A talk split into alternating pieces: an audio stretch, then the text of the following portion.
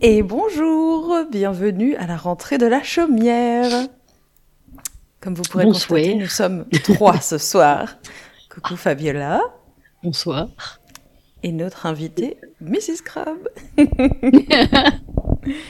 Bienvenue parmi nous. Ben, merci à vous de m'accueillir parmi vous. Alors, c'est la rentrée. euh, on a fait un petit temps off euh, euh, au mois d'août. C'était pas prévu et finalement, on s'est dit que Ça nous a fait du bien quand même. on s'est dit que c'était pas grave et qu'on allait, euh, on allait euh, vous proposer un épisode extrêmement long pour compenser euh, notre absence pour la rentrée. C'est vrai que ça, on fait jamais ça, de proposer des épisodes extrêmement longs. Jamais. Eh bien, pour commencer, on espère que vous, passez un, que vous avez passé un bon été, que la rentrée Bah euh, oui. s'annonce sous les meilleurs augures possibles. Tout On attend, euh, on attend l'automne euh, impatiemment avec les températures euh, du moment. Je crois que peu importe où les gens sont, il fait chaud partout là. hein. Comment ça se passe dans le nord-nord là-haut Même en Belgique, là, on se tape une semaine à 30 degrés. euh, c'est la fournaise, donc euh, voilà. Parfait. Tout ce Ça donne l'impression d'être euh, à côté de vous. C'est merveilleux. Vous n'avez finalement pas été épargné. Tout va bien. Bien, pour commencer euh, cette nouvelle année scolaire, euh, on a plein de, plein de nouveautés qui vont se mettre en place sur la chaumière. Euh, pourquoi Mrs. Crop nous rejoint ce soir aussitôt? Parce que elle va faire partie. Euh, Déjà parce qu'on l'aime Oui, parce qu'on l'aime. et qu'on fait ce qu'on veut. Oui, mais du coup, si on l'aimait pas, on lui aurait pas proposé euh, tout ça. Euh, elle va nous rejoindre régulièrement puisque pour les personnes qui euh, avaient suivi un petit peu les aventures Eosphoros, le serveur Discord avait fermé. On avait continué par la newsletter collaborative pendant un petit moment. Mm. Et puis finalement, euh, cette newsletter se transforme gentiment euh, puisque nos chers euh, euh, Nix et la Greenwich ont d'autres projets pour cette année et ont plus trop le temps de consacrer de temps à la news. Du coup, on va faire une newsletter La Chaumière et on a décidé que Mrs. Avait tout à fait sa place avec nous pour ad vitam. Elle est en CDI, sans période d'essai. C'est ça. L'angoisse. Donc du coup, euh, on va remettre euh, tous les petits liens euh, dans le, le Linktree de la chaumière dans la bio. Comme Ah ouais. ça, vous aurez le lien pour vous inscrire à la newsletter de la chaumière. Les personnes qui ne veulent plus ce format-là peuvent se désinscrire. On le précise dans les dans les news pendant quelques temps. De toute façon, puis il existe toujours ces petits liens pour se désinscrire en bas des newsletters. Donc n'hésitez pas. Même Mais- s'ils sont parfois très discrets, tout petits, ils sont toujours là. C'est promis. Euh, du coup, cette newsletter, ça va être un, euh, quelque chose qui va nous permettre d'étendre un petit peu l'univers de la chaumière, euh, où on aura chacune une petite tâche chaque mois. Alors, j'ai pas envie de donner euh, qui va faire quoi, parce que ça peut évoluer régulièrement, je pense, en fonction de nos envies.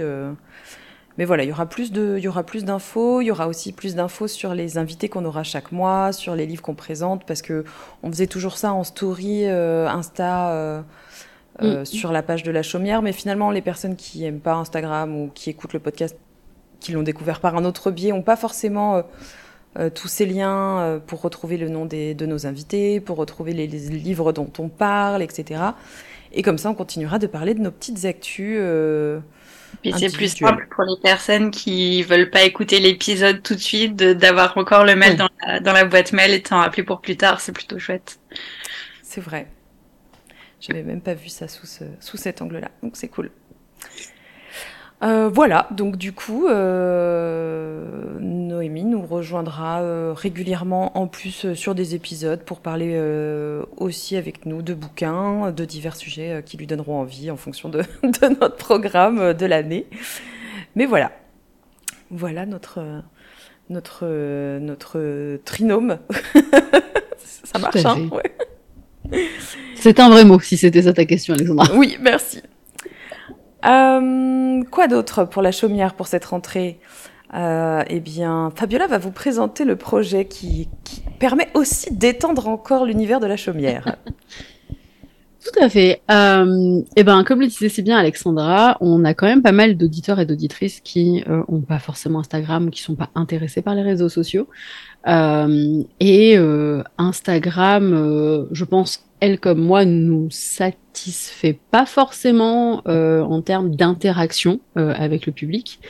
c'est un problème pour nous parce que ben comme on n'est pas en live, euh, en tout cas comme on a très peu d'épisodes live euh, dans l'année, euh, du coup vous nous avez un petit peu en décalé.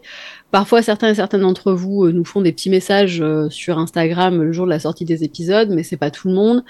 J'imagine qu'il y en a beaucoup d'entre vous qui osent juste pas nous déranger aussi, et on n'a pas forcément d'interaction avec les gens. Or, nous c'est ce qui nous intéresse le plus dans nos boulots respectifs et dans nos créations respectives, c'est d'interagir avec les gens.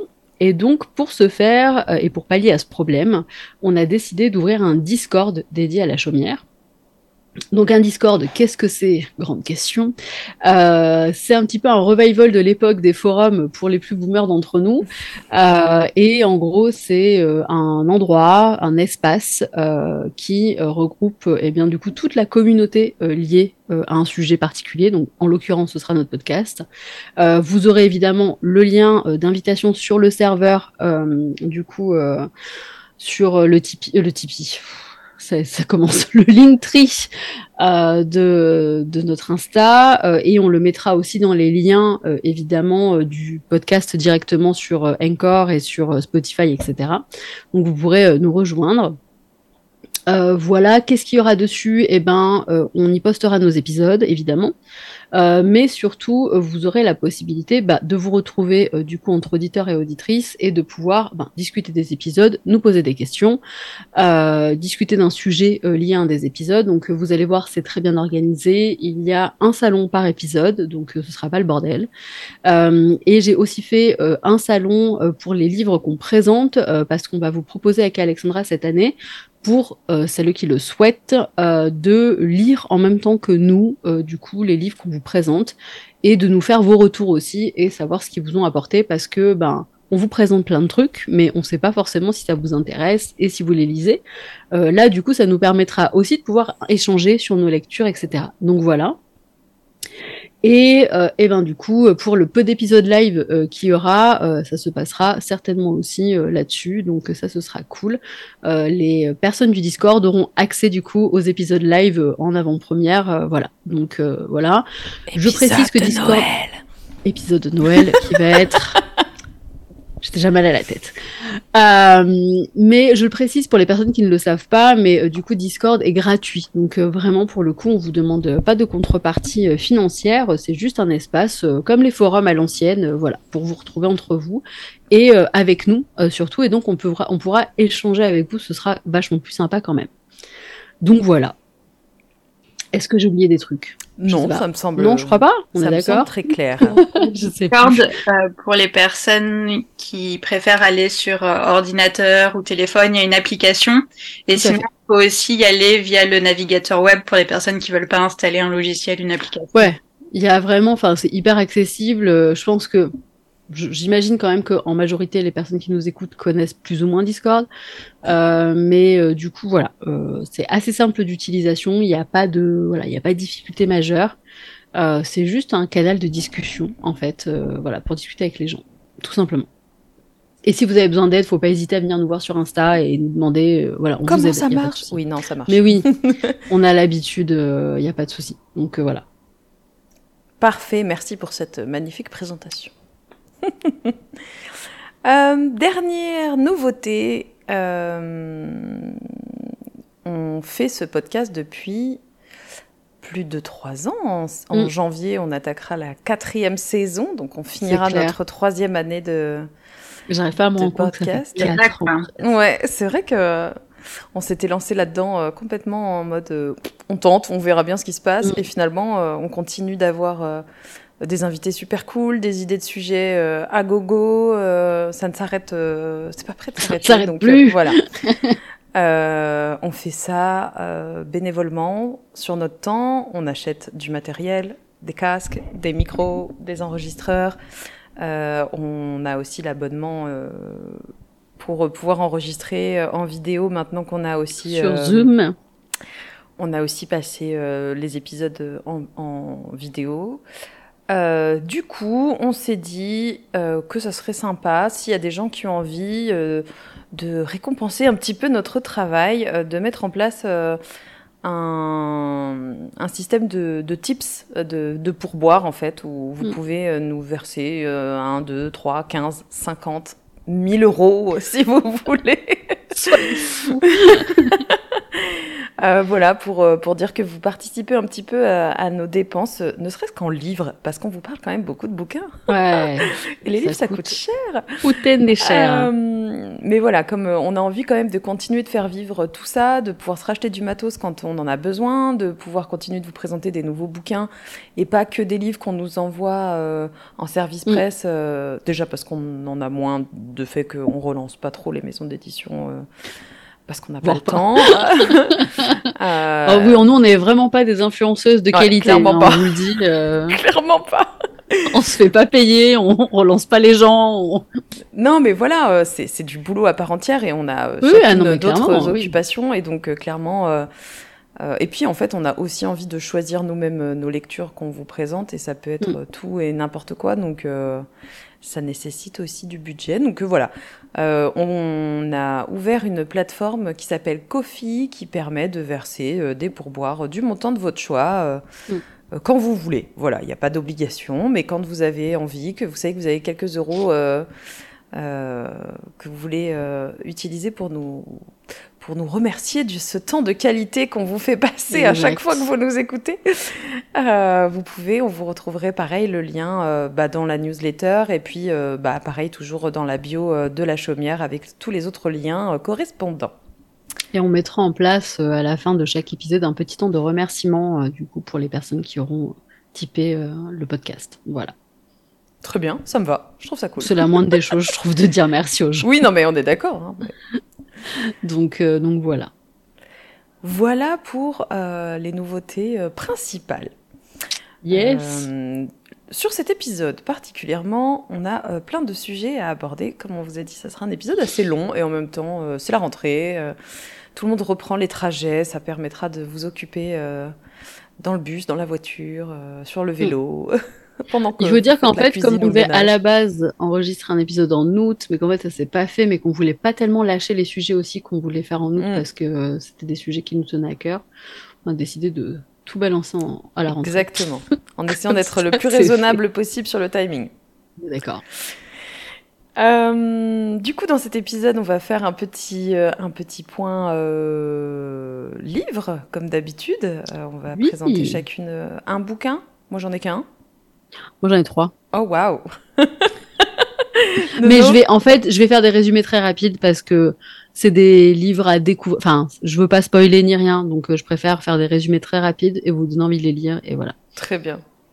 Nono, t'as un livre, deux, trois, douze livres. Ok. pour une fois, c'est moi qui en ai plus, quoi. Écoute. Euh, à part ça, qu'est-ce qu'on a comme sujet dans cet épisode? Eh bien, euh, en invité, on a un nouveau thème euh, qu'on va retrouver régulièrement. J'en avais parlé sur ma page perso euh, de Chaudron et compagnie. Du coup, je suis pas sûre de l'avoir rebasculé sur la, page de la chaumière, mais pour faire un petit un petit point de situation.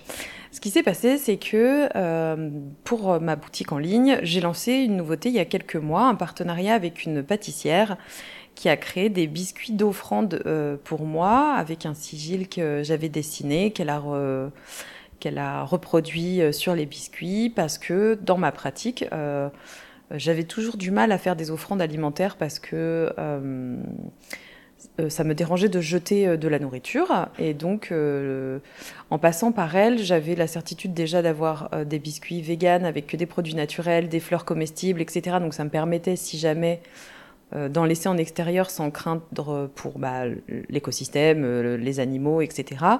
Et puis parce que en fait, je trouve que c'est chouette de pouvoir euh, consommer ces biscuits de gratitude une fois le rituel effectué, etc. pour pas qu'ils passent trop de temps avant d'être jetés. Donc voilà.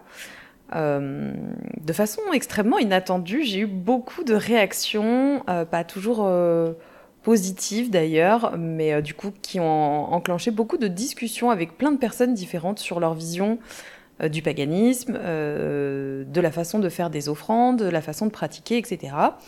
Donc, euh, j'ai demandé si ça intéresserait certaines personnes de venir nous parler, bah, du coup, de leur vision du paganisme, de leurs pratiques perso, euh, histoire de montrer en fait qu'on a tous des pratiques différentes, que ça sert à rien de crier euh, au à l'hérésie quand quelqu'un présente quelque chose qui correspond pas à votre pratique.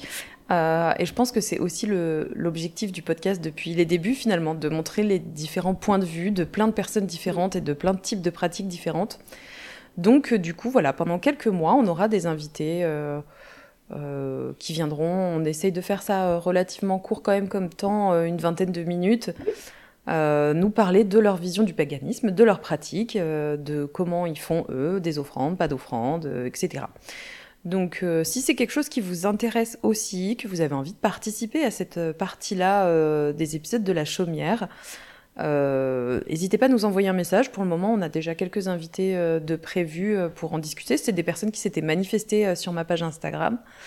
Et, et, du coup, on commence ce mois-ci avec, avec Marie, qui a la boutique Herboristeria dont j'avais parlé il y a quelques mois. Euh, qui nous parlera du coup de sa pratique euh, à elle.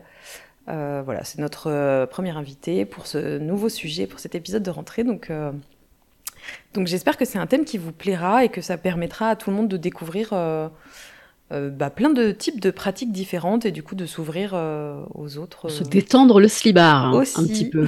Dans un tout autre registre, euh, notre deuxième invitée, elle sera là parce que c'est la rentrée, qu'on avait envie de parler de livres encore plus que d'habitude. non, c'est pas vrai, c'est que ça fait un moment que j'attendais de pouvoir l'inviter. Je vous en ai parlé à moult Celle moult qui a généré un gouffre sur mon compte en banque récemment. Euh, on va recevoir euh, Joe Collin qui viendra nous parler euh, de son, alors, de son parcours de façon générale d'autrice auto-éditée. et puis de ses, de ses livres dont on parle régulièrement, c'est-à-dire Victor's Rock, la série Déméter. Mais là, particulièrement, elle vient de sortir un nouveau roman d'une série en fait, d'une trilogie euh, qui s'appelle Les Signes Noirs, euh, le domaine des signes noirs, et qui mm. parle euh, d'amour. Oui, qui parle d'amour, mais surtout qui parle de fantômes. Oui. Mais c'est vraiment axé sur des histoires, enfin, des histoires d'amour en fait, atypiques pour le coup, puisque ça parle de paranormal aussi, quoi. Voilà. Donc, euh, on a, euh, perso, je suis très excitée de, de l'inviter, de pouvoir. Euh, J'ai plein de questions à lui poser. de, non, mais puis voilà, j'en parle suffisamment souvent. C'est quelqu'un que j'aime beaucoup à titre perso, donc de pouvoir lui laisser une place au sein de, de la mm. chaumière un petit peu, c'est cool. Et puis en plus de tout ça, on avait aussi envie de parler entre nous d'un sujet propice à la rentrée, après les vacances qui déconnectent tout le monde, que ce soit parce que bah, vous êtes en vacances, que ce soit parce que euh, vous avez des enfants et que vous avez rien le temps de faire parce qu'ils sont là 24 heures sur 24, 7 jours sur 7. On voit euh, les parents fatigués. J'allais dire, il y a une souffrance particulière derrière cette phrase.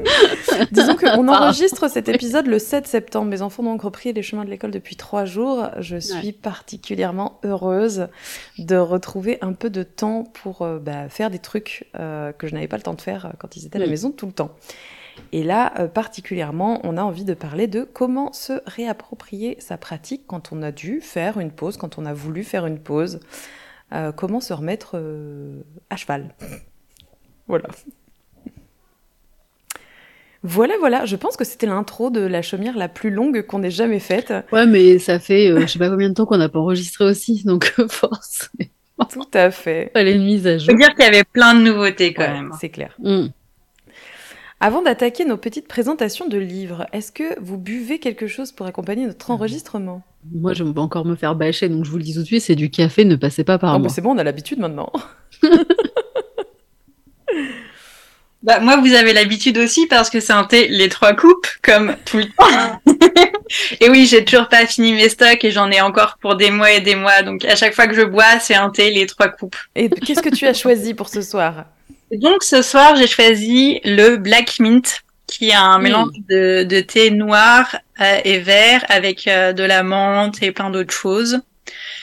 Et c'est pas mal en été pour se rafraîchir et c'est pas mal aussi quand on a des débuts de maux de tête qui sont réguliers. Et euh, franchement, c'est un, il est top. Et j'ai bien fait d'en reprendre pour en avoir encore plus. c'est clair. Ah, j'en ai plus. Trop bien.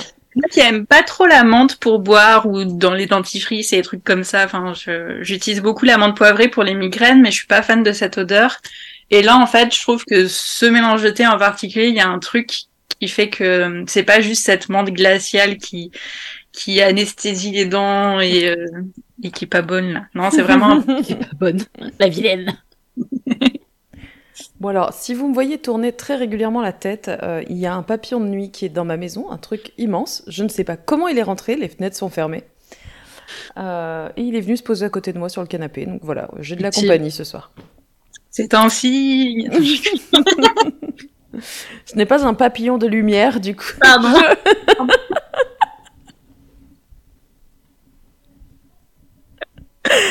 Eh pas très bien. Ça y est, on a perdu Fabiola. Je come back. Je m'attendais pas à cette, euh, à cette punchline. Ah, euh, et du coup, eh ben moi, euh, je. Alors attendez, on ne verra rien, mais c'est pas grave. Je bois euh, de l'eau. Même pas. J'ai légèrement aromatisé mon eau avec du sirop de fleurs de sureau. Voilà. Excusez-moi. Euh, il y avait des glaçons il y a quelques minutes, mais il fait tellement chaud qu'il n'y en a plus. Mais voilà, la fleur de sureau, c'est un peu mon. Ah, j'avoue, c'est très cool. Tout à fait. Eh bien, comme tu as trois livres à présenter, je te propose de commencer. Comme ça, on fera des pauses et. Euh, Très bien. Alors, euh, par contre, je vais être la seule, je pense, à pas les avoir en, main propre parce que c'est des livres euh, dont je fais la promo un peu avant. Ah oui. oui, voilà. Je suis inscrite sur NetGalley, du coup, qui est un site euh, sur lequel on a accès euh, quand on est euh, journaliste, bibliothécaire, etc. on a accès du coup à une sélection de livres un petit peu en avant-première. Alors on peut lire plein de livres hein, différents. Moi j'aime bien prendre les sorties qui vont arriver du coup parce que ben c'est plus pertinent avec ce qu'on fait avec Alexandra. et du coup je vous ai choisi trois livres. J'en ai deux chez Fleurus, donc la maison d'édition Fleurus qui propose des trucs vraiment très cool en petite fantaisie, sorcellerie, etc. Et euh, j'en ai un euh, chez euh, les éditions Screenéo que j'ai découvert du coup avec ce livre-là, que je ne connaissais pas, et que je vais certainement dévaliser cette année parce qu'ils ont de très bons petits livres. on va commencer avec le premier, c'est celui que j'ai le moins apprécié entre guillemets, parce qu'il est vraiment, je pense, axé jeune adulte, très jeune adulte, peut-être même adolescent, je dirais. Euh, donc, euh, ben, j'avais un recul un peu plus adulte sur le sujet, euh, mais je l'ai néanmoins trouvé très intéressant, surtout si vous avez des adolescents à la maison. Je trouve ça très cool qu'ils le lisent. Ça s'appelle La fille au sans visage de Loïc Leborgne donc aux éditions Fleurus. Il est paru le 1er septembre, donc il est sorti euh, là il y a pas longtemps. Euh, et donc on va sur une jeune fille qui s'appelle Sue, euh, qui vit dans une société où en fait tous les jours on choisit un nouveau masque à se mettre.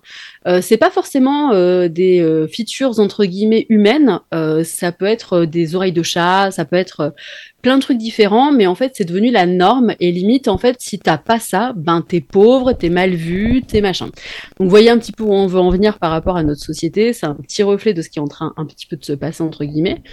Euh, donc, chaque personne, en fait, a une espèce de petite imprimante 3D euh, chez soi.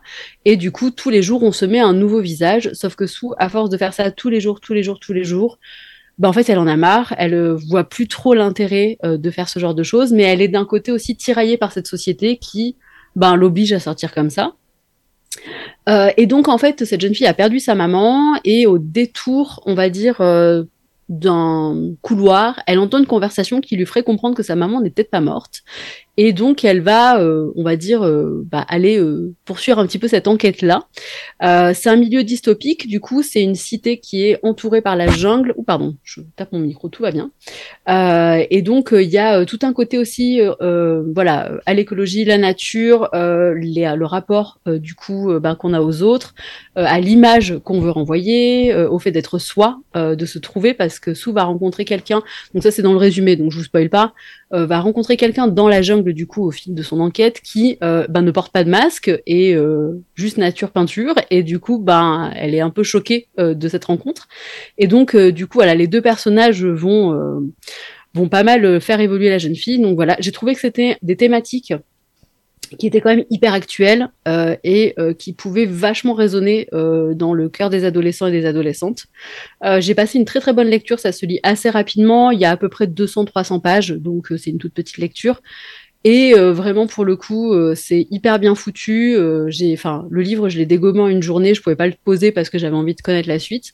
mais par contre, effectivement, c'est très jeune adulte. Donc, pour le coup, quand on est un peu plus vieille comme moi, c'est pas forcément une lecture, on va dire, sur laquelle on va revenir dans l'année ou qui va marquer. C'est pas un coup de cœur. Mais par contre, c'est très bien écrit et je trouve que les sujets sont hyper bien abordés et que vraiment c'est un livre à, main, à mettre euh, vraiment entre les mains d'adolescents et de jeunes adultes parce que c'est des sujets qui sont hyper actuels en fait euh, et euh, très préoccupants pour nous actuellement. Donc du coup voilà. Mais moi, ça m'a donné précisé, grave envie. Mais oui, il est trop cool, vraiment, il est très très bien. J'étais super contente d'avoir fait cette lecture. Je voulais pas préciser, mais du coup, je vous mettrai les petites miniatures quelque part autour d'Alexandra, puisque c'est notre euh, elle est en bas principale, donc du coup il y a de l'espace. Donc sur la vidéo au montage, je vous mettrai les miniatures pour que vous voyez les euh, les, euh, les, couvertures des livres parce que je les ai pas en physique. Du coup c'est sur mon téléphone, donc voilà. donc Alors, le livre fait 200. À préciser que moi, j'ai pas du tout la même configuration. Configuration, apparemment. C'est moi qui enregistre, donc c'est moi qui fais les choses. Donc vous verrez les livres autour d'Alexandra. Elle sera entourée de livres. Le rêve de ma vie le reste de ta vie. Euh, et du coup, oui, le livre fait 256 pages, il coûte 13,95€ chez Fleurus. Voilà. Bien, merci pour cette euh, présentation qui m'a euh, alléché. Ouais, j'avoue, moi aussi, j'ai limite peu. Nono, tu veux enchaîner? Euh, Ouais. Euh, alors moi, il fait pas, il fait pas de. Alors, moi, on est plutôt sur. Euh, mais c'est un poche, il est petit, mais par contre, euh, c'est un mais les poches, c'est des traîtres. Et euh, bon, j'avoue, moi, j'ai mis longtemps à lire parce que j'avais un rythme de lecture qui était, voilà, pas top. Euh, mais euh, je, suis, je suis contente de d'en avoir été euh, jusqu'au bout, de pas l'avoir lâché en me disant bon, j'arrive plus à lire, tant pis, je le, je laisse. Alors du coup, le livre c'est La guerre des salamandres de Karel Capek. C'est euh, un vieux livre, euh, c'est un roman. Donc là, il a été réédité aux éditions Cambourakis, qui est une super super maison d'édition. Genre même en y allant les yeux fermés en général, j'ai toujours des, des bonnes surprises. Et là, je connaissais pas du tout le contexte du bouquin. Euh, c'est un livre qui a été écrit euh, dans les années 1930, 1935 peut-être, quelque chose comme ça. Donc euh, ça date quand même un petit peu. C'est un auteur tchèque et euh, du coup 1935 c'était juste avant la deuxième guerre mondiale. C'est un auteur qui a failli faire la première guerre mondiale mais qui a été dispensé pour des problèmes de santé.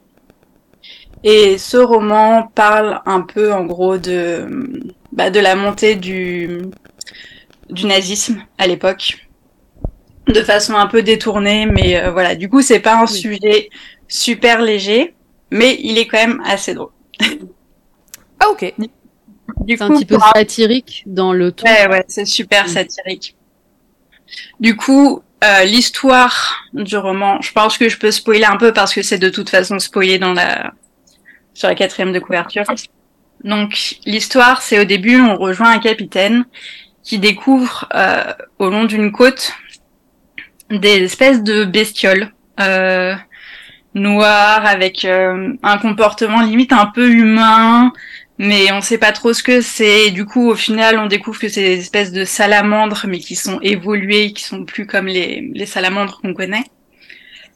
Et petit à petit, on découvre que bah, elles ont des comportements étranges, un peu humains, qu'elles essayent de communiquer, qu'elles essayent de rentrer en contact avec les humains, mais on peut pas vraiment les toucher parce que c'est toxique. Enfin, il y a tout ce truc un peu euh, bizarre.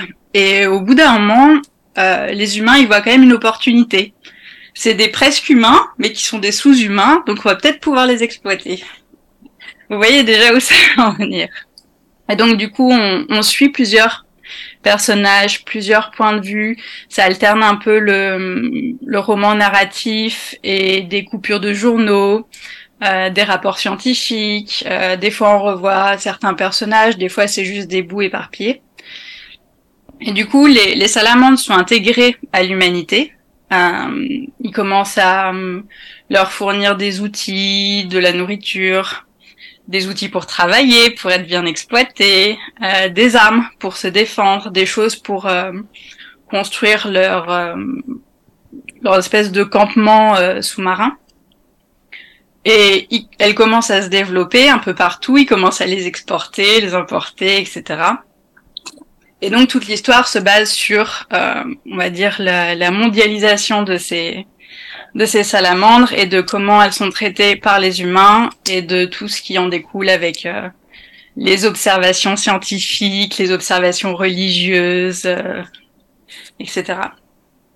Et euh, à la fin, en fait, euh, bah, les humains sont un peu débordés par les salamandres, ils sont en train de se rendre compte qu'ils ont fait une belle connerie, et les salamandres font la guerre aux humains. Voilà. ok. Ah bah, ça a l'air super cool. Et en fait, ce qui est bien, c'est qu'on on, on, sent en fait, même s'il y a des sujets qui sont qui peuvent être un peu trigger, qui peuvent être un peu ouais. durs, on sent, on, on, sait de quel point de vue ils se placent et euh, et on on est on est plutôt du côté des salamandres tout du. Allez-y, niquez-les. ouais, c'est un peu ça elles sont elles sont rendues vachement plus sympathiques euh, que les humains. On a vraiment de l'empathie pour elles en fait euh, du début à la ouais, fin. Le, le, récit est orienté vraiment. Euh... Ouais, voilà. Après bon voilà ça reste quand même euh, un, un roman pas super récent. Il peut y avoir des choses où on peut peut-être un peu tiquer avec notre, notre regard actuel, mais c'était quand même déjà je pense euh, un auteur bien engagé à son époque. Mm. C'est le seul roman que j'ai lu, mais je crois qu'il en a écrit beaucoup beaucoup. Et du coup, oui, voilà, donc c'est clairement satirique, euh, c'est un sujet lourd et dense, on va pas se mentir, mais parfois il y a des passages qui sont super drôles, enfin qui sont vraiment hilarants, quoi. Et, euh, et il se fout tellement de la gueule des, des personnes qui dénoncent que c'est c'est génial. Et dans les choses qui dénoncent dedans, donc le racisme, évidemment, euh, la montée du nationalisme aussi à l'époque, euh, l'exploitation des humains, des animaux, des ressources naturelles, le capitalisme, évidemment. Finalement, il est très actuel ce livre. Hein, on va pas... Ouais, c'est ce que j'allais dire. Je fais en fait, bon, ouais, il est vieux, mais hein. Et euh, bah, c'est pour ça, je pense qu'il continue d'être édité même dans les nouvelles éditions. Ouais, ouais, bien sûr. Et tout ce qui est donc du coup les, les le profit des des grosses compagnies, le non-respect des droits élémentaires des, des êtres vivants, la course au progrès, enfin toutes ces choses. euh. Et du coup aussi les religions, mine de rien, euh, les biais scientifiques parfois, et aussi bah, un contexte de guerre. Voilà. Euh, moi, ça faisait un moment que j'avais ce livre dans ma pied à lire, je sais même pas quand il est, quand il est sorti, juin 2012. Voilà. euh, mais euh, je suis vraiment contente de l'avoir lu et, euh, et je le conseille assez en fait. Enfin, après, il faut être prêt à lire ce genre de. Oui, c'est un contexte bien particulier de lecture, mais bon, mine de rien. Et euh... franchement, il est bien, et même au niveau au niveau stylistique, en fait, le, le changement de style dans le roman, euh, c'est vachement bien fait et ça déconnecte pas trop en fait. Même quand il y a des trucs où t'as l'impression de lire des rapports statistiques et tout est là genre mm. ouais bof. Mais en fait, ça ça passe bien. Il y a peut-être des moments qui tirent un peu plus en longueur mais euh, c'est super bien fait et je sais pas si à l'époque il y avait encore beaucoup d'auteurs qui jouaient à ce point-là euh, sur les sur les différents styles. Donc euh, voilà. Et euh, pour l'anecdote, c'est une petite anecdote comme ça que j'ai lue euh, en me renseignant sur l'auteur. Il paraît que c'est son frère euh, Joseph Capek qui a inventé le mot robot. Okay. à partir de, du slave robota et robota, ça veut dire travail, la, labeur, mmh. euh, servage, enfin toute la servitude, l'exploitation qui, qui, découle de ça. Et en fait, Karel Capek avait écrit une une pièce de théâtre de science-fiction. Je connais pas trop et je saurais pas trop euh, du coup en dire de quoi ça parle. Et, euh, et ça a été répandu en fait euh, après cette pièce ah, de théâtre ouf. qui a vraiment été assez connue. Voilà. Trop bien, merci. J'aime beaucoup ce genre de petites anecdotes, moi. Grave. Les petites anecdotes que tu peux ressortir à un liné. Grave. Voilà. Le saviez-vous? Quand, quand tu vois des gens, ce qui n'est pas mon cas, donc comme ça. je- C'est pas vrai, Noémie. Mais du coup, ouais, Tu un, quand même à des un gens. pavé, mais il coûte que 11 euros. Ok, cool. Merci beaucoup. Allez, Fabiola, on revient à toi. Euh, le deuxième livre que j'ai à vous présenter, toujours chez les éditions Fleurus, qui va paraître du coup le 15 septembre. Donc c'est pas pour tout de suite, tout de suite. Euh, je vous remettrai, euh, je pense, au moment de sa sortie. Du coup, je referai une petite story, genre sur la chaumière, pour vous rappeler qu'il sort si jamais vous voulez. Euh, vous le procurez. Alors c'est un deuxième tome euh, du coup d'une série. Euh, alors je pense qu'il va y en avoir plusieurs parce que, à mon avis, c'est déclinable à l'infini. Donc en fait, c'est l'affaire Circé d'Adrien Thomas. C'est le deuxième tome du coup des dossiers du voile qu'il avait déjà écrit, qui suit en fait une famille qui s'appelle les Morsaises.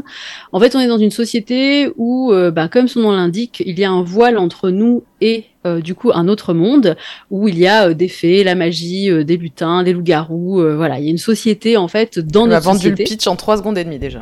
J'en étais sûre que t'allais kiffer. Et alors, bouge pas parce que je vais te le vendre celui-là. Parce que vraiment, je crois que des trois que j'ai lus là, celui-là, mais c'est celui que j'ai le torché le plus vite. Je me suis marrée, mais comme jamais. Et vraiment, j'adore l'écriture d'Adrien Thomas. Du coup, j'avais pas lu le premier. Et je vous conseille de vous fournir le premier avant de lire celui-ci. Parce qu'en fait, on a des spoils en fait du premier dans Mm. celui-là parce que c'est un petit peu la suite. Euh, et du coup, on suit euh, la famille Morsese qui est ou Morchese parce qu'ils sont italiens, donc je ne sais pas comment on prononce. Je suis désolée. Euh, qui euh, du coup a euh, occupe différentes strates dans cette société euh, du coup euh, un peu alternative. Euh, et donc on suit euh, surtout euh, deux sœurs, donc Tia, euh, qui est policière et qui est chargée en fait de maintenir un petit peu l'ordre euh, pour pas que le voile transperce notre réalité et pour pas que les humains soient confrontés en fait à ce voile-là. Euh, donc en fait ils essayent de maintenir une espèce d'équilibre d'ordre entre les deux mondes, euh, ce qui n'est pas facile parce que c'est très vite le bordel. Et en fait, la famille va subir un attentat et euh, du coup, euh, qui va toucher directement leur lignée et directement leur famille. Euh, leur mère, en fait, a un poste très haut placé, euh, du coup, euh, dans euh, cette société magique. Euh, et euh, donc, euh, il va y avoir un attentat à son appartement. Euh, et euh, la plus jeune, en fait, euh, de la fratrie va disparaître. Euh, et donc, elle va devoir euh, mener l'enquête. Elle est enquêtrice de base, donc voilà. Euh, et pour découvrir, ben déjà, euh, qui commet ces attentats et euh, ben qu'est-ce qui se passe exactement, parce que euh, c'est en train de renverser un petit peu tout leur monde. Et euh, en gros, euh, c'est comme si euh, ben euh, le voile voulait se déverser dans la réalité des humains, genre hyper violemment et hyper rapidement, quoi. Donc du coup, voilà. Hein? Venez, venez. Venez, je suis pas sûre, euh, du coup, au vu de ce que j'ai lu. Euh, mais voilà, euh, j'ai adoré parce qu'en fait, on suit le point de vue de plusieurs personnages tout au long du livre. Que pour chaque personnage, il y a un style d'écriture différent. C'est pas euh, comment dire, c'est pas flagrant au point d'être caricatural. Euh, Il y a des fois dans des euh, dans des livres, quand on change de personnage, c'est très agaçant, le, la différence de ton très, euh, on va dire, euh, tu vois, poussée. Euh, là, c'est hyper subtil, c'est un petit peu dans l'emploi des mots, le ton, euh, dans les expressions. Donc, euh, ça change un tout petit peu, mais du coup, on sait euh, qui s'adresse au lecteur. Euh, et euh, j'ai vraiment adoré le personnage principal. Elle est euh, bourrine, euh, elle est hyper drôle, elle est méga sarcastique. Euh, vraiment, c'est un livre, je me suis marrée, genre je me suis pris des Avec rire quand même. J'ai pas, j'ai- pas osé le dire, mais J'ai pas de gun. c'est dommage. c'est tout ce qui manque à ma vie. Mais euh, du coup, voilà. Euh, j'ai adoré parce que euh, on a une construction d'univers qui est très rapide et en même temps on comprend tout de suite où on est. Euh, il est hyper riche. On a, moi franchement, c'est un des rares bouquins où j'avais envie, euh, genre qu'on m'explique tout, genre qu'on m'explique euh, parce qu'en fait, du coup, il y a, on, on- il y a, comment dire, di- les différents peuples euh, occupent différentes strates euh, de la société. Genre les fées sont fournissent un petit peu la dope, par exemple. c'est très drôle du coup. J'ai trouvé ça hyper marrant. Et en fait, La on a trop envie, genre la poudre de fée. J'ai trop, j'avais trop envie de genre qu'il y ait des histoires alternatives sur les différentes euh, familles, euh, tu vois. Enfin, j'avais vraiment envie de, de comprendre plein de trucs. Donc, je trouve que l'univers est hyper riche, hyper bien foutu. Ça se tient, euh, c'est-à-dire que c'est pas incohérent. ce qui est quand même compliqué quand on fait de la fantaisie. Euh, et vraiment, le livre, mais je l'ai dégommé, euh, pareil, en une journée. Je pouvais pas le poser et en même temps, j'essayais de me forcer à le poser parce que je voulais pas trop le terminer. donc voilà, je vais me fournir le premier avec plaisir. Là, je voulais, voilà, je, veux avoir la duologie, donc je vais m'acheter les deux, je pense, dans pas longtemps, parce que vraiment, enfin, l'écriture, elle est géniale et ça a été un vrai kiff, quoi. Enfin, et on est pris dans l'enquête, on est pris, enfin voilà, si c'est de la fantaisie, il y a du policier, enfin, il y a un peu tous les genres qui se mélangent et en même temps, c'est que des genres qu'on aime bien et qui se mélangent bien ensemble. Et, et, du coup, vraiment, j'ai passé un vrai bon moment. Ça a été un vrai plaisir. Donc, donc voilà, je peux que vous le conseiller parce que j'ai été vraiment hyper enthousiasmée par la lecture. Mais dans le même univers à chaque fois ou ça se suit Et du en coup, fait, perdu au deuxième? Alors, franchement, j'étais pas du tout perdue. C'est-à-dire que j'ai lu le deuxième, je connaissais pas du tout le premier, je connaissais pas du tout Adrien Thomas. Euh, et du coup, il nous explique quand même un petit peu, on, comprend un peu ce qui s'est passé dans le premier. C'est pour ça que je dis que c'est dommage de pas lire le premier avant parce que je pense qu'on se spoil tout l'intérêt du premier. Euh, c'est-à-dire qu'ils vont aborder des sujets qui sont vraiment passés dans la première histoire parce que ça a eu un impact sur la famille après euh, et sur leur relation entre eux en fait. Euh, mais par contre, pour le coup, moi j'ai lu cette histoire complètement indépendamment sans savoir ce qui s'était passé dans le premier. Ça m'a pas empêché de suivre l'histoire, ça m'a pas empêché de m'attacher au personnage. Enfin vraiment, ça m'a empêché de rien quoi. Mais il est vrai que après avoir lu le deuxième, j'étais un peu dégoûtée de m'être dit putain, je suis con, j'aurais dû lire le premier avant parce que c'était tellement cool que en fait j'aurais trop pris plaisir à découvrir l'univers parce que j'imagine que dans le premier il met un peu plus en place du coup l'univers et comment la société est construite et voilà. Mais après quand on a l'habitude de lire de la fantaisie, quand on a l'habitude de lire du fantastique et qu'on a l'habitude des sociétés, euh, voilà, un peu alternatives, c'est un peu comme, euh, au final, euh, comme dans Harry Potter, quoi. Vraiment, les deux mondes coexistent mais ne se voient jamais. Euh, et ben, du coup, voilà, c'est quand on a l'habitude de ce genre de société, de ce genre de construction dans les livres, on capte tout de suite et on, est rentré dedans, quoi. Enfin voilà, il n'y avait pas de souci, quoi. Donc voilà, euh, donc c'est aux éditions Fleurus, il sort le 15 septembre. Le livre fait 438 pages euh, et il coûte 16,95€, ce que j'ai pas trouvé très cher au final pour euh, un livre de cette taille-là. En plus, bon, je vous mettrai la couverture évidemment à côté d'Alexandra, mais j'ai trouvé en plus les illustrations, enfin l'illustration de la de la couverture super jolie. Pareil pour le premier, c'est hyper joli ce qu'ils ont fait. Donc donc voilà, j'ai été hyper enthousiaste de cette lecture et vraiment je vous le conseille à 1000%. Celui-là aussi. J'achète. Bon, Très bien, très bien. Bon, à mon tour. de retourner sur Netgalley maintenant. J'y étais avant. Moi, je connais pas, mais je me dis que c'est un, c'est un trop gros risque pour moi. Après, vous me perdez, je fais plus rien de ma vie à part lire des livres. c'est ça. Je- J'essaye déjà de pas le faire tout le temps, donc. euh. Bien. De mon côté, je vais vous parler d'un livre un peu spécial. Pas, pas euh, par rapport au livre en lui-même, mais par rapport à son histoire. Euh, c'est un livre qui s'appelle Les enfants de Louguet, prononcé Louguet, par euh, une autrice belge qui s'appelle Carole. Alors, je l'appelle Carole, j'avais jamais prononcé son nom de famille jusque-là. Carole, si tu nous regardes, je m'excuse d'avance. Chiaratura. Schiaratura. Voilà. Je ne peux pas faire mieux, je suis désolée, ma chère Carole. Euh, Carole, que j'ai connue, euh, qui est aussi une autrice auto-éditée, que j'ai connue du coup par Joe Collin il y a quelques temps. Euh, et elle cherchait euh, des partenaires, des gens pour faire son service presse pour la sortie de ce livre-là. Alors elle écrit euh, d'autres choses, elle écrit beaucoup de, de livres sur plusieurs tomes, plusieurs sagas en fait. Elle a écrit Mm. une autre saga qui s'appelle Les filles le du gouffre, bûcher. Euh, Les enfants de Louguet, qui a euh, le deuxième tome euh, qui est sorti euh, il y a quelques temps et qu'il faut que je me procure puisque j'ai terminé celui-ci. Et là, elle est sur une campagne Ulule pour un crowdfunding pour une autre de ses sagas. Donc voilà, je vous invite vraiment à aller voir. Elle parle de quoi cette saga? Alors, la nouvelle ou non Les deux. Alors, euh, les filles du bûcher, euh, c'est une histoire de sorcellerie. Euh, Mhm. La nouvelle, je me suis pas penchée dessus. Ça s'appelle Eowen. Euh, Ok. j'ai- pas été regarder exactement quel était son J'irai sujet. checker ça.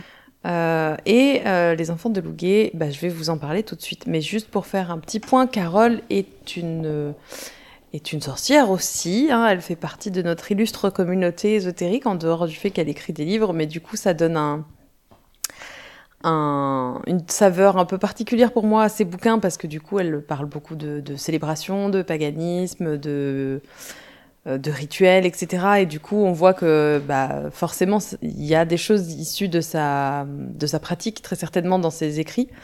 Donc euh, j'aime beaucoup ça. Euh, elle avait eu la gentillesse de m'envoyer ce livre il y a un an et demi. Voilà. Donc je m'excuse d'avoir pris autant de temps pour le lire et pour en parler parce que parce qu'une fois que j'ai plongé la tête dedans, pour le coup, j'ai pas réussi à décrocher. Pendant ma petite semaine du mois d'août de solitude, ça a été mon, mon meilleur ami. Je l'ai lu euh, chaque jour, chaque matin et chaque soir. euh, c'est un beau bébé hein, qui fait euh, pareil 400... 447 pages. Ah oui. Et ce n'est que le tome 1, hein, donc on est d'accord. Euh, et euh, alors ça me fait beaucoup rire parce que ça me fait un petit peu penser en termes de, de structure euh, au livre que tu viens de nous présenter. On part sur un monde. donc c'est une histoire qui a lieu au sein d'une université. Elle précise pas de lieu comme elle est belge. Je, je pense que ça se passe entre la France et la Belgique Mm. puisqu'elle cite des noms de villes des étudiants dont elle parle. Il y a Clermont-Ferrand. Voilà, donc Oh. euh, on est vraiment euh, pour le coup euh, sur quelque chose de facile à identifier pour nous, je trouve. Mhm. Euh, je trouve que c'est rigolo du coup de se dire qu'il peut y avoir un monde comme ça. C'est rare en fait de trouver des textes avec notre environnement à nous connu Oui. et qui mêlent ça au fantastique quoi. Donc on arrive. C'est vrai que pour le coup, c'est ouais, similaire, effectivement. ouais. C'est marrant. Et il y a une histoire euh, d'enquête. Euh, on arrive donc au sein de cette université. euh, ça commence tout de suite par un, un meurtre euh, d'une personne d'une communauté surnaturelle. Et donc petit à petit, on apprend qu'en fait, au sein de cette université, il y a une grosse part des étudiants qui sont issus de la communauté surnaturelle. Donc il y a des loups-garous, il y a des sorcières, euh, il y a des, il y a des faunes. Mais euh, les étudiants classiques ne savent pas du tout. euh, donc le monde surnaturel est caché. Ah, ok. Euh, c'est des étudiants qui vont étudier normalement les mêmes études. Il n'y a pas une histoire d'école euh, euh, Oui, cachée avec des eux, cours. voilà. Ils vont suivre des cours normaux. C'est juste que leur famille, leur culte, c'est issu du monde surnaturel, donc de plein de communautés différentes.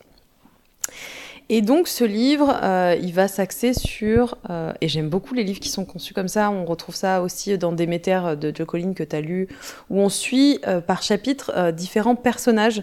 Donc du coup, on a Mm. plusieurs points de vue sur les événements qui se passent. Et là, on suit donc deux groupes de personnes, entre guillemets, euh, les jumeaux euh, Adam et Adaline, qui viennent euh, de de la communauté des enfants de loup, donc qui sont, on l'apprend très très vite, hein, donc du coup je spoil pas, qui sont euh, une partie de la communauté surnaturelle qui est un petit peu cachée aux autres, euh, qui est un petit peu là pour aller régler les graves problèmes qu'il peut y avoir au sein euh, de la communauté surnaturelle quand euh, quelqu'un essaye de prendre un peu trop le pas sur les autres communautés, euh, etc. Eux, euh, disons qu'ils sont un peu là pour aller euh, casser les dents des autres, euh, remettre les choses en place, et puis merci, bonsoir, on les oublie, quoi. C'est... Donc ils sont un peu cachés, c'est une communauté qui a jamais été vraiment officialisée, c'est un peu un mythe au sein des communautés surnaturelles, euh, les enfants de Louguet, de Louguet, je crois qu'elle le prononce Louguet, euh, Caroline, euh, Carole. Et du coup, euh, on les envoie enquêter sur euh, cette vague de meurtres euh, de- de- de- d'étudiants de, la communauté surnaturelle au sein de cette Mhm. fac. À côté, on suit un autre personnage qui s'appelle Benjamin, euh, qui fait partie aussi de la communauté surnaturelle et qui fait partie d'une agence de détectives. Euh, donc que les gens embauchent pour faire du détective privé de base. Euh, euh, lui, il trompe sa femme, euh, mais voilà, sa femme, euh, c'est une elfe et euh, elle couche avec un loup-garou et on veut des photos. Enfin, vraiment, c'est euh, la base du détective privé Oui. comme on se l'imagine. Euh, mais on envoie euh, ce garçon, Benjamin, aussi se faire passer lui aussi pour un étudiant au sein de, de l'u- de l'université pour essayer de découvrir euh, euh, qu'est-ce qui se passe, qui tue les étudiants, etc. Et donc, euh, ben voilà, on, est au sein de cet univers où tu as deux groupes de personnes distinctes qui enquêtent sur la même chose sans le savoir, qui vont être amenés à se côtoyer, qui sont finalement infiltrés au sein de la... De... mais sans savoir que l'un et l'autre groupe le sont aussi, mm. qui enquêtent et qui se rendent compte qu'il y a quand même beaucoup de choses euh, pas très euh, pas très clair euh, qui se passe au sein des communautés, des, donc des jeunes finalement, des étudiants oui. À l'université et donc bah, qui vont être amenés à se côtoyer de plus en plus pour arriver à, à résoudre cette ce mystère. Alors le mystère n'est pas résolu à la fin de ce bah tome oui, 1, du coup, hein, on est bien d'accord.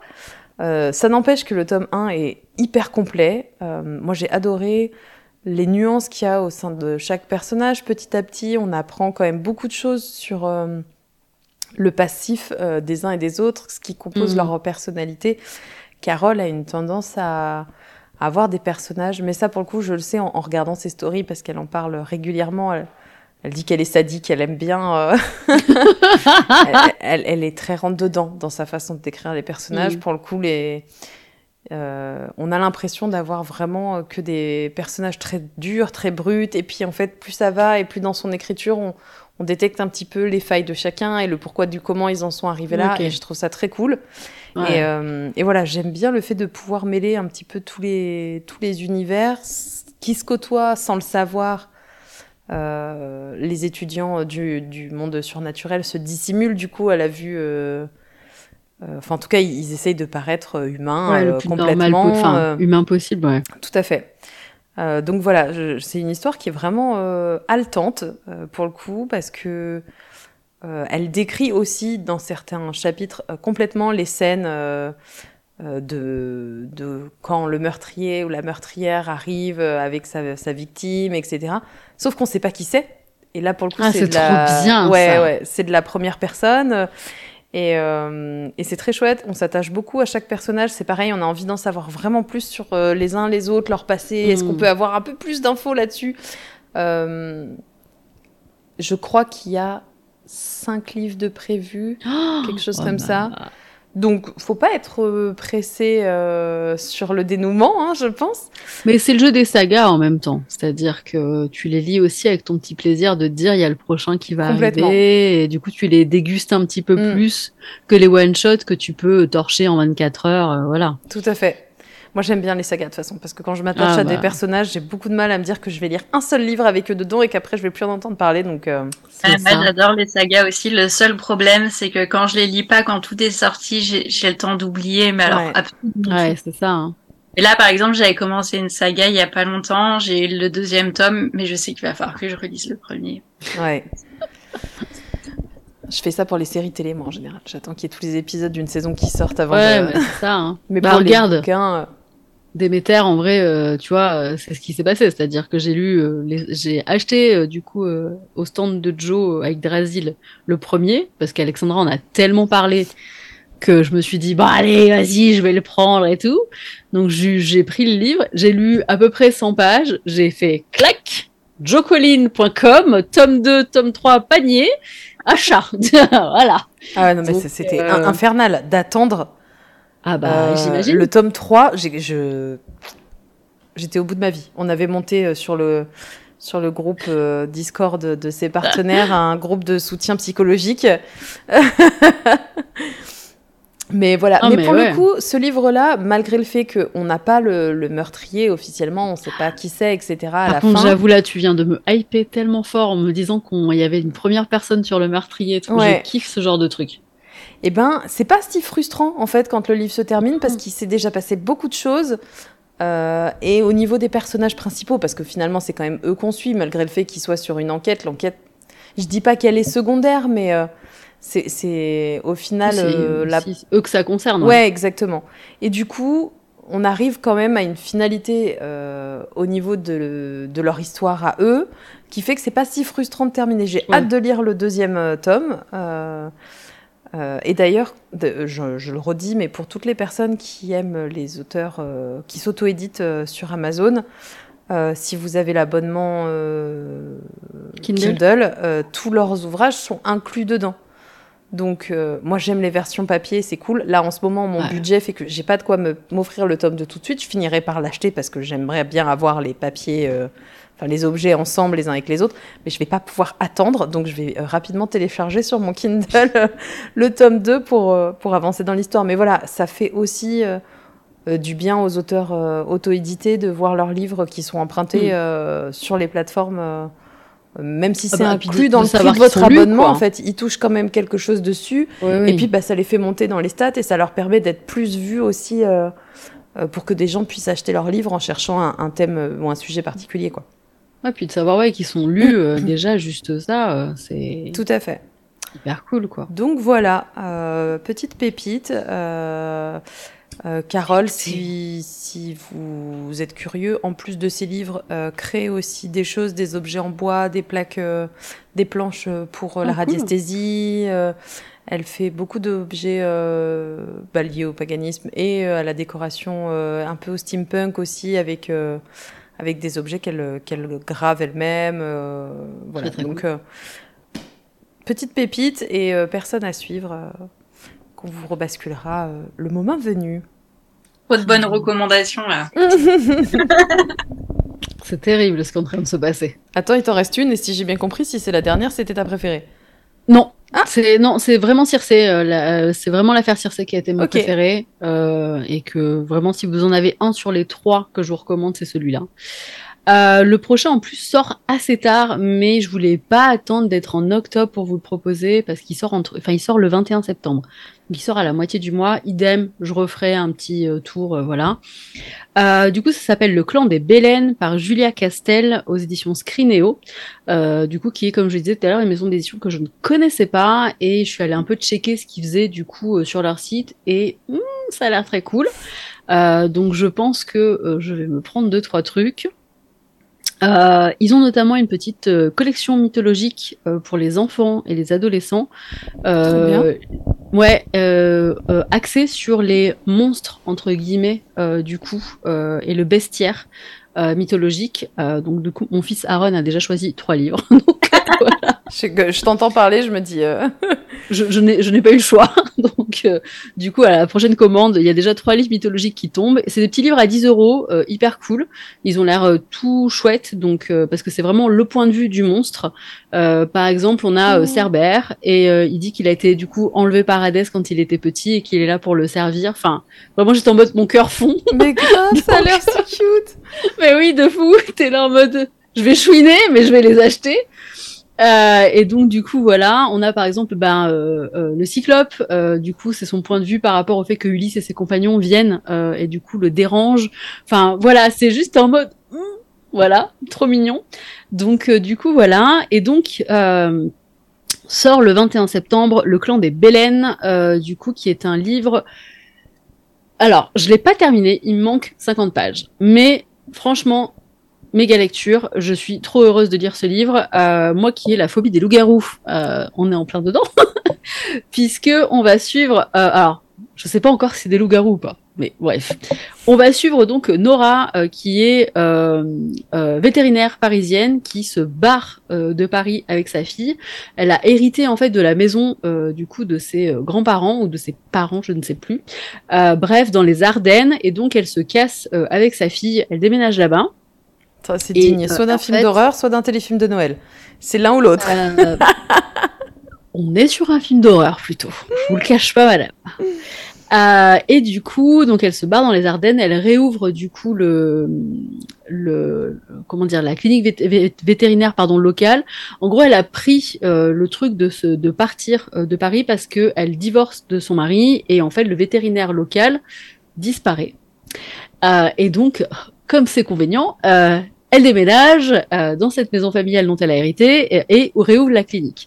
Elle découvre assez vite qu'en fait euh, le village du coup de son enfance est resté un petit peu tel quel, mais a subi quelques changements, notamment parce qu'il y a la famille Belen qui s'est installée au village et que depuis qu'ils sont là, les loups ont envahi la région et que du coup ils sont vraiment partout au point que les villageois ont dû construire du coup, des murs chez eux ont dû se parquer un petit peu, peuvent plus sortir parce que les loups sont vraiment partout, tout le temps chez eux. et il y a donc une, espèce de tension permanente entre les villageois et la famille Belen. Problème, un jour, Nora sort du coup de sa clinique un soir et rentre chez elle et elle trouve un loup blessé sur la route. Elle va le soigner. Euh, ce qui va pas trop plaire aux gens de la région. euh, et donc, euh, elle va recevoir la visite des Bélènes, de Samuel, du coup, un des frères Bélène, et va s'ensuivre du coup toute une histoire où elle va être prise entre eh ben, les dissensions qu'il y a entre les villageois et la famille Bélène, le fait que les loups, du coup, causent du tort aux villageois, mais en même temps, c'est des loups. du coup, voilà. Et donc voilà, donc elle va être prise un petit peu là-dedans, euh, dans toute cette histoire. Euh, il y a quand même un gros pan, euh, on va dire, sur le fait de revenir dans des régions de nos racines, dans les régions de nos enfances, et de renouer un petit peu avec les maisons familiales. Il y a un petit peu ce côté, il y a tout un passage où elle, décrit la maison dans laquelle elle a grandi et qu'elle retrouve quasiment intacte, et donc on sent qu'elle en parle vraiment avec son cœur d'enfant. voilà mais il y a toute cette histoire à côté aussi, euh, ben, du coup avec les loups, euh, de qu'est-ce que sont ces loups parce qu'ils sont plus grands que la moyenne, ils sont pas voilà forcément normaux. Pourquoi est-ce qu'il y a une famille du coup qui amène des loups? Euh, Comment ça se fait que les loups écoutent aussi les gens de cette famille et leur obéissent? Parce que c'est pas normal. du coup voilà, il y a toute une histoire comme ça où on sait pas trop si c'est des loups-garous, pas des loups-garous, etc. et du coup voilà, franchement, je suis hypée de fou aussi par cette lecture.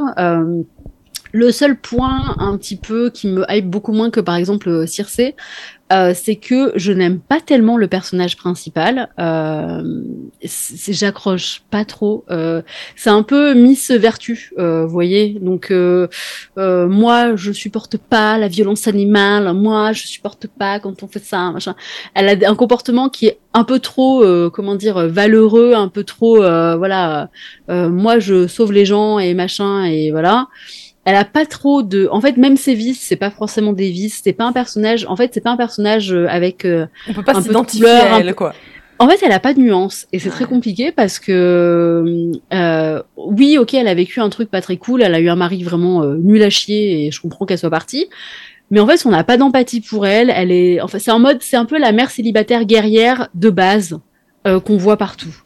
Et vraiment, ça, j'étais un peu, voilà, j'ai beaucoup de mal à m'attacher à elle. Par contre, l'histoire, elle est vraiment très cool. Euh, j'ai vraiment envie de savoir. Voilà, il me reste 50 pages, je vais les torcher là une fois qu'on aura terminé, euh, parce que j'ai vraiment envie de connaître la fin de l'histoire et que j'ai vraiment envie de savoir de quoi il en retourne. On n'est pas sur des clichés triangles amoureux de base. On n'est pas, euh, voilà. Donc il y a vraiment ce truc de il y a quand même des, comment dire, il y a un peu de la nouveauté. On n'est pas dans du cliché en permanence, donc ça c'est cool. Mais par contre, j'avoue que j'ai du mal à m'attacher au personnage principal et que parfois, j'avoue que je lève un peu les yeux au ciel quand elle parle. ça m'arrive. mais euh, c'est un truc qui m'est déjà arrivé plusieurs fois euh, cette année en lisant des livres. Il y a un truc que j'ai vraiment appris sur moi euh, là cette année, c'est que est-ce qu'on a besoin vraiment d'aimer les personnages principaux de nos bouquins pour apprécier les bouquins? La réponse est vraiment non. Euh, pour le coup, euh, moi, j'ai vraiment pas. Euh, enfin, j'ai lu des livres où je détestais les personnages principaux et vraiment, j'ai passé mes meilleures lectures, quoi. Mais vraiment. Donc, je me, je me suis pas laissée, on va dire, embringuer par ça. J'ai continué ma lecture et je suis vraiment hyper contente parce que vraiment, c'est très cool. moi, qui ai la phobie des loups-garous, mais qui est une espèce d'attirance malsaine scène. Mhm. Euh, du coup, euh, j'avoue que je suis hyper euh, hypée parce que c'est amené vraiment d'un point de vue. en fait, c'est des loups, c'est pas des loups-garous, c'est vraiment des loups plus grands que la moyenne. Donc, il y a un peu un côté un peu bête du Gévaudan au niveau de l'ambiance, au niveau ouais, on est sur des grosses forêts, de la brume, mais on est en France aussi, donc ça c'est cool. Il y a vraiment un côté comme ça très ouais, comme tu disais, où on peut vraiment rattacher un peu les wagons, nous, parce que ben ça se passe chez nous, quoi. Euh, et il y a vraiment tout ce côté aussi, ben voilà, euh, revenir euh, du coup dans des régions où on a passé nos notre enfance. Euh, ben qu'est-ce qui est cassé par rapport à ça? Qu'est-ce que qu'est-ce qui nous rattache aussi à ces régions-là? Voilà, qui moi me parle beaucoup parce que ben je suis un peu déracinée par rapport à chez WAM Et euh, du coup, euh, c'est vrai que j'ai exactement les mêmes réflexions qu'elle quand je reviens du coup dans ma famille et que surtout je reviens dans des régions où j'ai grandi. Euh, et du coup, j'ai trouvé l'écriture hyper cool, assez nostalgique, poétique par rapport à tout cet aspect-là. et vraiment, l'écriture est hyper fluide. Enfin, je, suis en train de kiffer ma vie sur cette lecture, donc vraiment voilà. Euh, donc si vous aimez les histoires un petit peu comme ça, euh, ouais, on est vraiment sur un truc euh, plutôt bête du Gévaudan que Twilight, hein, pour le coup, voilà. mais vraiment c'est hyper ambiance quoi. Enfin, il y a, y a, une ambiance assez lourde, assez pesante, qui est très cool. Donc donc voilà. Très bien. Bon bah lui du coup ne va pas dans ma palle par exemple, tu vois. je pense pas que ce soit ta cam, clairement. On est plus sur un thriller fantastique mm. que du fantastique fantastique pour le mm, coup. Donc voilà, mais par contre, ouais, vraiment très cool. Et pareil, bah, je vous mettrai la petite miniature. Et le livre fait 224 pages, donc il est très court. Mm. Euh, par contre, je le trouve un peu cher. Il coûte 22 euros. Euh, Parce mais que c'est du gros format. Euh, ouais. Je pense que c'est un grand format. Bah, pour le coup, moi, je peux, enfin, je l'ai en dématérialisé, donc je me rends pas mm, compte. Mm. mais je pense que c'est un grand format. Par contre, vraiment, la couverture, elle tue tout. Elle est hyper belle. les illustrateurs de chez Screeneo vraiment font un travail excellent. Donc, euh, on n'en parle pas assez de ça, mais il y a les illustrateurs qui travaillent pour les maisons d'édition. Et puis surtout euh, maintenant qu'il y a des maisons d'édition qui font faire leur couverture par des intelligences. Est-ce qu'on lance ce débat Et bonsoir, salut tout le monde. je suis d'accord. C'est pour ça que je j'en ai parlé ce soir de vraiment. Je tenais quand même à montrer les couvertures. Je tenais quand même à montrer le travail des illustrateurs parce que c'est quand même, on va pas se mentir, ce qui nous donne aussi envie d'acheter un bouquin, c'est la couverture. Euh, et vraiment, ce qui nous donne envie aussi d'avoir les livres en physique à la maison, c'est parce qu'ils sont beaux, parce que voilà. Alors, faut pas oublier le contenu, on est bien d'accord, mais quand on a un bon livre entre les mains et que la couverture elle est magnifique, eh ben franchement, euh, on est hyper content. Donc vraiment, gros big up à tous les illustrateurs et à toutes les illustratrices euh, de livres parce que vous faites un travail formidable et vous nous faites kiffer. Donc mm, mm. voilà. Tu parles à la personne qui vient d'acheter les six tomes de Blackwater juste parce qu'elle est amoureuse des couvertures. On est... Ah ouais, bah oui, d'accord. Genre, euh, je les regarde souvent et je suis en mode, vous êtes si beau Je me suis jamais lancée dedans non plus alors que tout le monde a l'air de... Ouais. jamais... Dans quelques mois, je vous en parlerai le temps que je, je les ouvre. Pour le moment, ah je bah, les regarde, je caresse leur couverture chatoyante. Non, mais euh, tu sais, euh, je, je, parle souvent du fait que les euh, livres reliés, j'enlève, tu sais, la jaquette des livres reliés. Parce que ça me saoule, je peux pas. Là, je me suis acheté l'édition reliée du coup de Beren et Luthien, compilée par Christopher Tolkien. Donc c'est un conte de Tolkien que son fils du coup a compilé parce qu'il a jamais terminé ce conte je pouvais pas, en fait, je voulais l'acheter en relié parce que je veux une édition solide qui me tienne dans le temps, etc. Parce que c'est Tolkien et que c'est mon amour. Euh, et en fait, bah, je, je crois que c'est le seul livre où je vais garder la jaquette et je vais vraiment prendre soin parce qu'elle est trop belle. Genre, elle est la photo magnifique. que posté. Elle est incroyable. Et elle est d'une qualité, elle est un peu cartonnée, tout. C'est pas la vieille jaquette en plastique, là, machin. Elle est vraiment quali. Et du coup, j'étais en mode, euh, bon, faut que je me fais un plaisir et je l'achète quand même. Et je vais la garder parce que vraiment, elle est trop belle. Moi, je, moi, je la garde toujours, même quand je les enlève, mais juste, je peux pas lire avec un truc qui se barre à moitié. Ah non, moi j'avoue, je suis une grosse sauvage de merde. ça part à la poubelle direct. genre là, là, j'ai même gardé le bandeau, tu vois. Ah, ça, ça m'oppresse. C'est le premier truc que j'enlève quand j'achète un bouquin. C'est les trucs que j'enlève quand je les lis, et puis quand ils sont bien, je les remets après, quoi. Hmm. C'est pour ça que j'achète beaucoup plus de brochets que de reliés parce que ben j'aime beaucoup les illustrations, mais je déteste ces putains de jaquettes et je rêve d'un jour où ils nous impriment directement euh, l'illustration sur euh, la jaquette. En vrai, euh, faites ça les gars, on se prendra pas la tête. Mm, mm. Et, et, du coup, parce que en fait j'aime beaucoup les illustrations, j'aime beaucoup le travail des illustrateurs, mais ben quand c'est sur du relié, c'est chiant quoi. Donc voilà.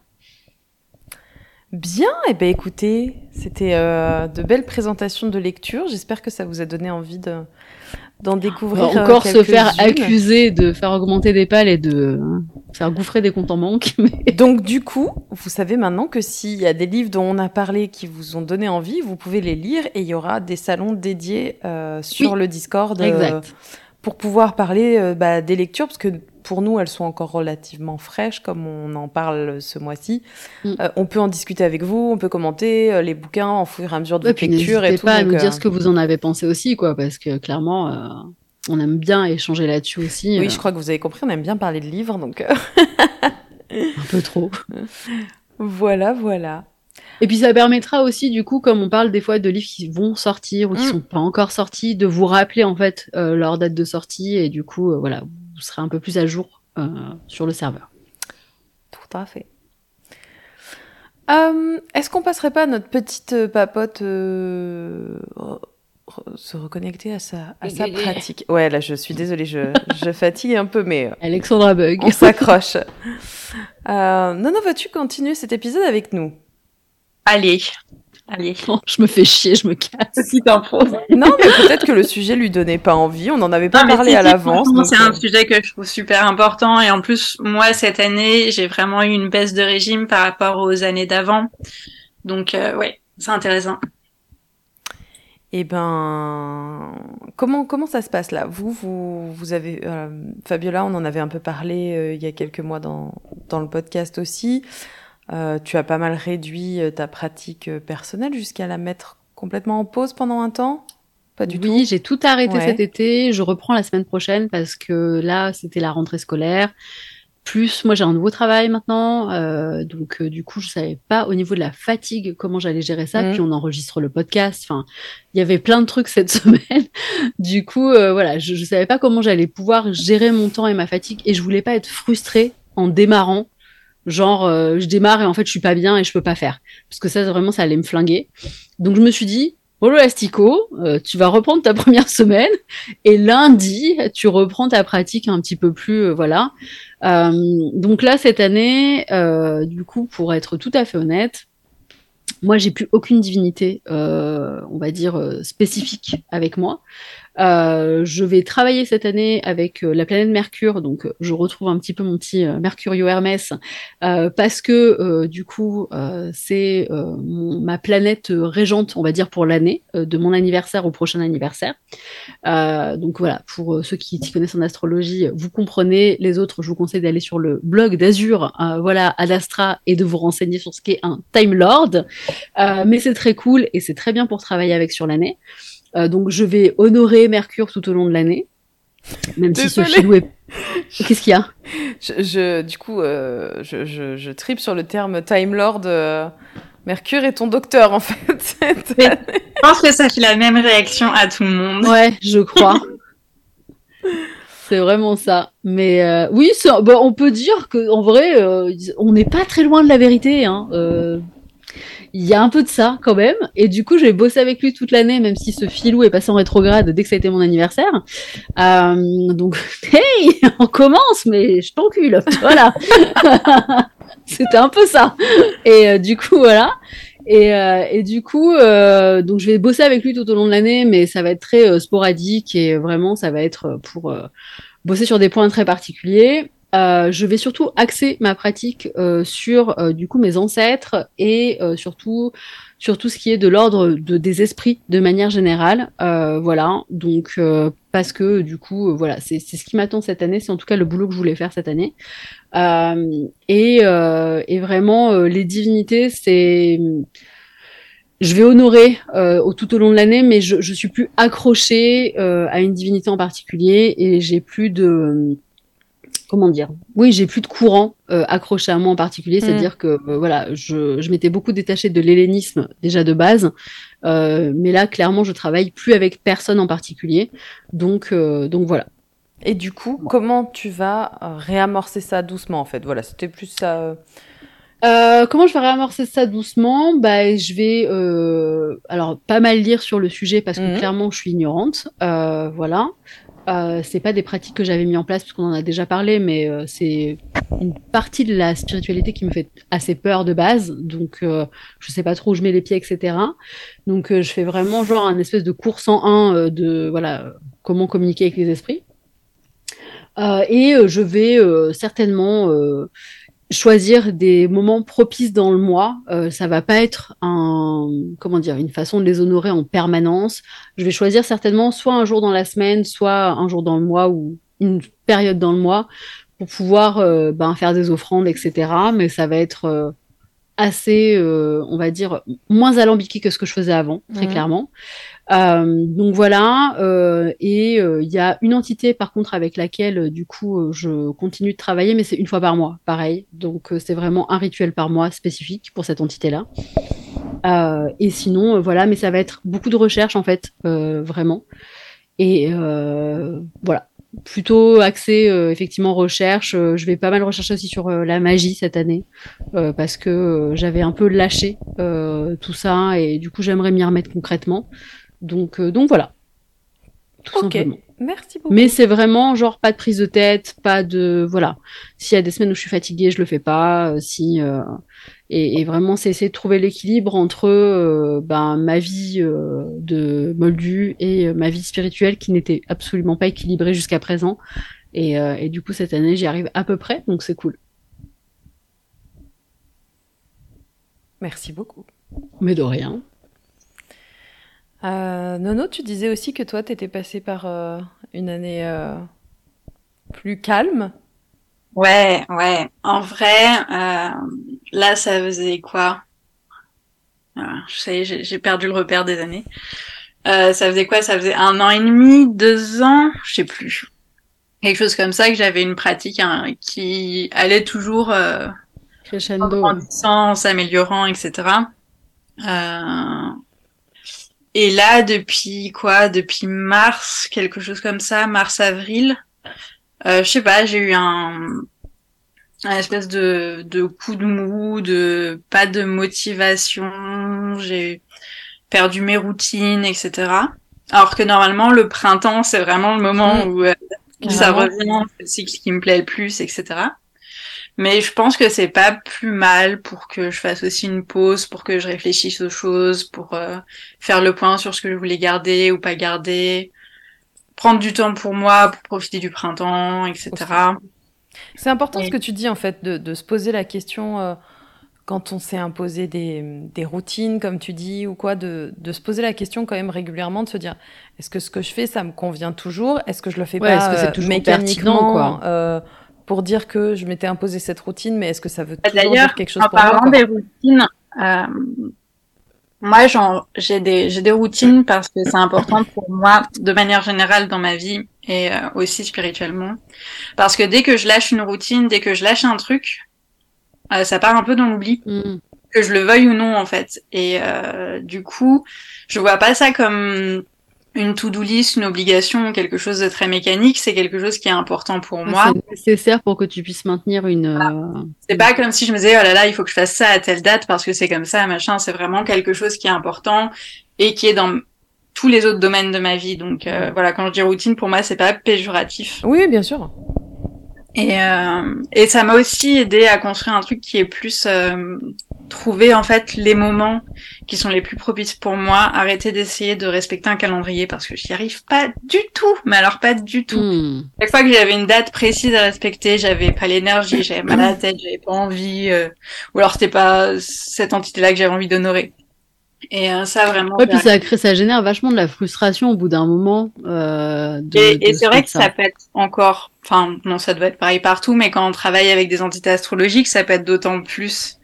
Euh, parce qu'on dit on a raté le moment en fait, quoi. Voilà, il y a vraiment le moment, c'est le moment, et après c'est plus le moment. Ouais, c'est ça. Et du coup, voilà, j'ai pas, euh, je m'étais fait une liste de moments au cas où. Voilà, ça c'est un moment important, ça c'est un moment important. J'en ai peut-être fait euh, allez, quatre dans l'année sur euh, la trentaine que j'avais notée.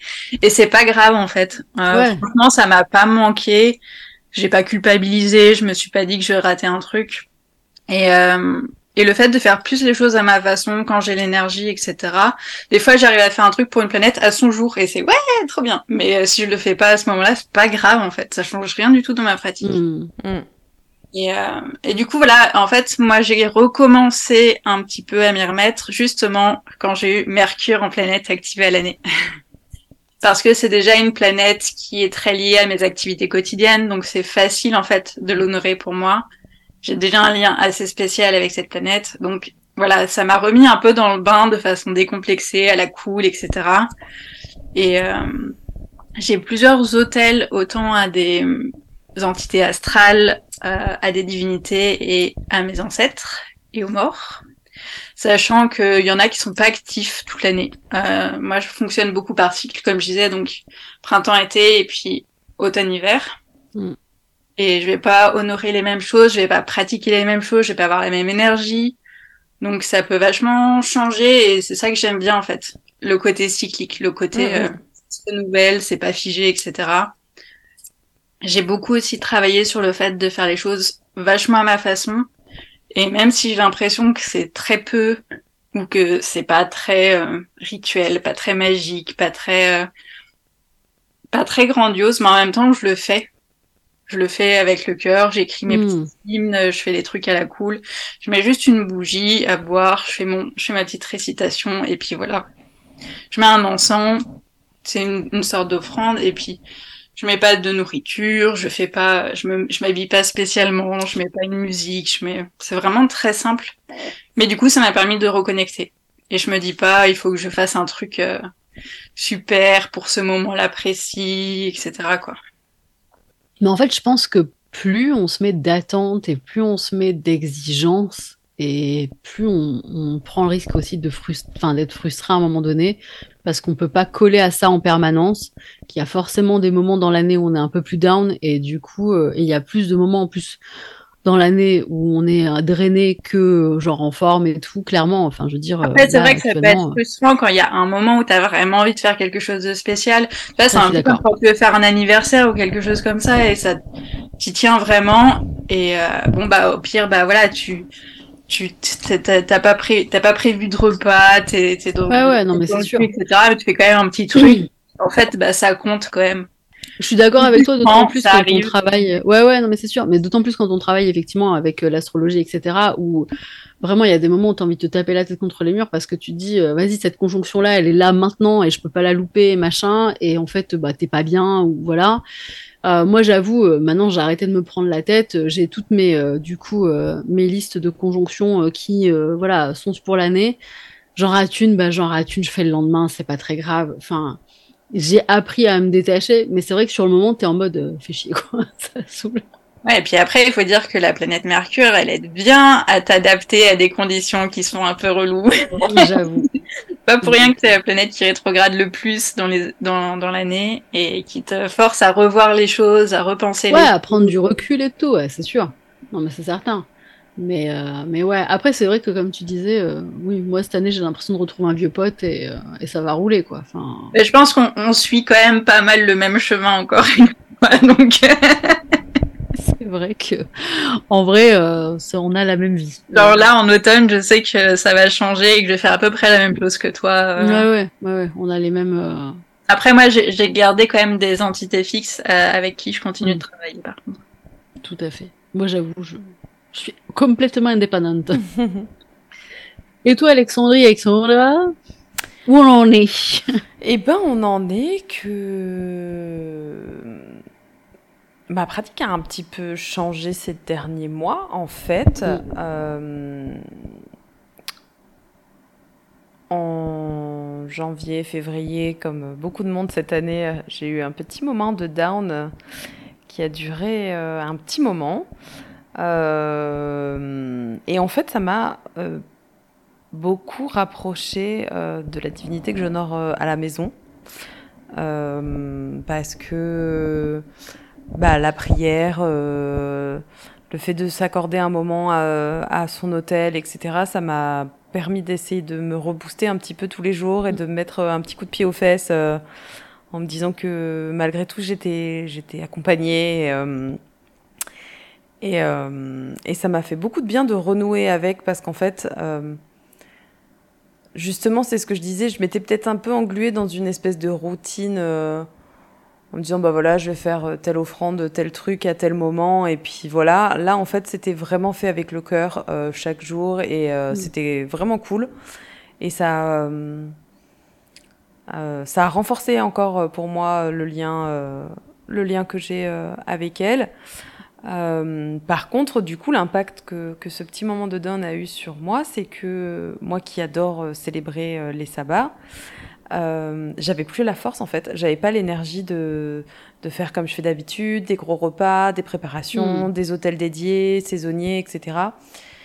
Et au début, je culpabilisais beaucoup parce que en plus, c'est un moment en famille, donc avec mes enfants, on l'attend à chaque fois de célébrer, etc. Mais en fait, célébrer sans y mettre le cœur, ça avait pas d'intérêt pour moi. Il n'y a pas de sens. Ouais. Donc du coup, j'ai un petit peu lâché du lest là-dessus. Euh, j'ai fait j'ai fait quelque chose pour Beltane euh, avec euh, des amis, etc. Mais beaucoup plus léger que ce que je fais d'habitude finalement. On était nombreux, on a fait du feu, on a bien mangé, mais je me suis moins jetée à corps perdu dans les préparatifs que mmh. j'ai pu le faire euh, ces 4-5 dernières années. Et au final, bah, c'était aussi cool. Euh, on a fait une offrande au feu euh, euh, avec mon ami Gaël. Il y avait une vraie symbolique en plus derrière, pile à ce moment-là. J'ai finalement été autant entourée que d'habitude, avec des gens qui étaient heureux d'être là, qui j'ai expliqué le fonctionnement, enfin pourquoi on faisait ça, alors que c'est pas forcément des gens qui pratiquent le paganisme, mais moi j'aime bien intégrer les gens dont je suis proche à mes célébrations, même s'ils le font pas d'eux-mêmes. Mm. Donc euh, non, c'était cool. Et puis ben là, euh, que ce soit Lita ou Lunasa, ben j'ai pas fait grand chose, mais en fait, euh, j'essaie de me reconnecter petit à petit justement à différents moments forts pour moi de l'année de ma pratique. Lunasa, par exemple, j'étais toute seule, j'étais fatiguée le soir même. Et moi, c'est vrai que je sais que c'est idiot, mais J'attache beaucoup d'importance aux dates euh, du calendrier. C'est pour ça que j'aime autant fêter mon anniversaire chaque année et Noël et compagnie. Et du coup, le 1er août, j'étais vraiment pas en forme. Je me suis couchée extrêmement tôt, ce qui fait que je me suis réveillée à 5 heures du matin. Et en fait, bah, à 5 heures du matin, là, j'avais de l'énergie et là, j'avais envie de célébrer. Donc, je me suis assise toute seule. J'ai allumé ma bougie, j'ai fait mon petit tirage, j'ai fait ma petite prière, j'ai fait ma petite offrande. Et finalement, c'était hyper cool. Et euh, je pense qu'il faut aussi parfois euh, se lâcher euh, la grappe euh, tout seul et pas se mettre de pression, que ce soit pour, pour la prière, que ce soit pour les offrandes, que ce soit pour les célébrations, que ce soit pour honorer les divinités mm. avec lesquelles on veut travailler. Parce que le plus important, c'est de le faire ben, avec notre intention, avec notre cœur et le faire en se disant il faut que je le fasse, c'est forcé. Ouais. Finalement, Mais je pense que, la question qu'il faut valeur, poser à chaque fois, c'est pourquoi est-ce que je le fais? Ouais. Et euh, du coup, euh, si la réponse c'est pas ce qu'il faut, euh, c'est que c'est pas la bonne. Ouais, on est d'accord. Donc du coup, bah, ça m'a fait relativiser tout le reste de ma pratique et je fais mm. les choses peut-être avec moins de chichi et encore j'ai jamais été non plus à fond euh, dans le dans le chichitage. Mais euh... non mais c'est vrai que t'aimais bien euh, faire les choses en grand mm. etc mais la bourrée, les hôtels que tu montrais les repas les trucs euh, les activités avec les enfants même pas rien tablé chez Alexandra c'était quelque chose hein, ouais mais ça c'est dire. enfin c'est naturel pour moi. c'est naturel. Euh, en dehors des célébrations, je le fais pour n'importe quelle occasion quand j'ai du monde à la maison. Mm. J'adore recevoir, j'adore faire des, euh, des grandes tablées avec plein de gens que j'aime. Moi, moi, je dis ça avec mon regard d'ermite qui ne reçoit personne. Et eh ben, du coup, ça m'empêche pas de recevoir autant. Par contre, euh, j'ai vraiment levé le pied euh, sur la cuisine euh, de façon générale en ce moment. Et pourtant, euh, les dieux savent et vous savez que la cuisine et moi, c'est une énorme passion. Mais euh, au-delà de ça, c'est nourrir les gens. Nourrir les gens. Ouais, c'est peut-être ça. Non, j'aime cuisiner en fait.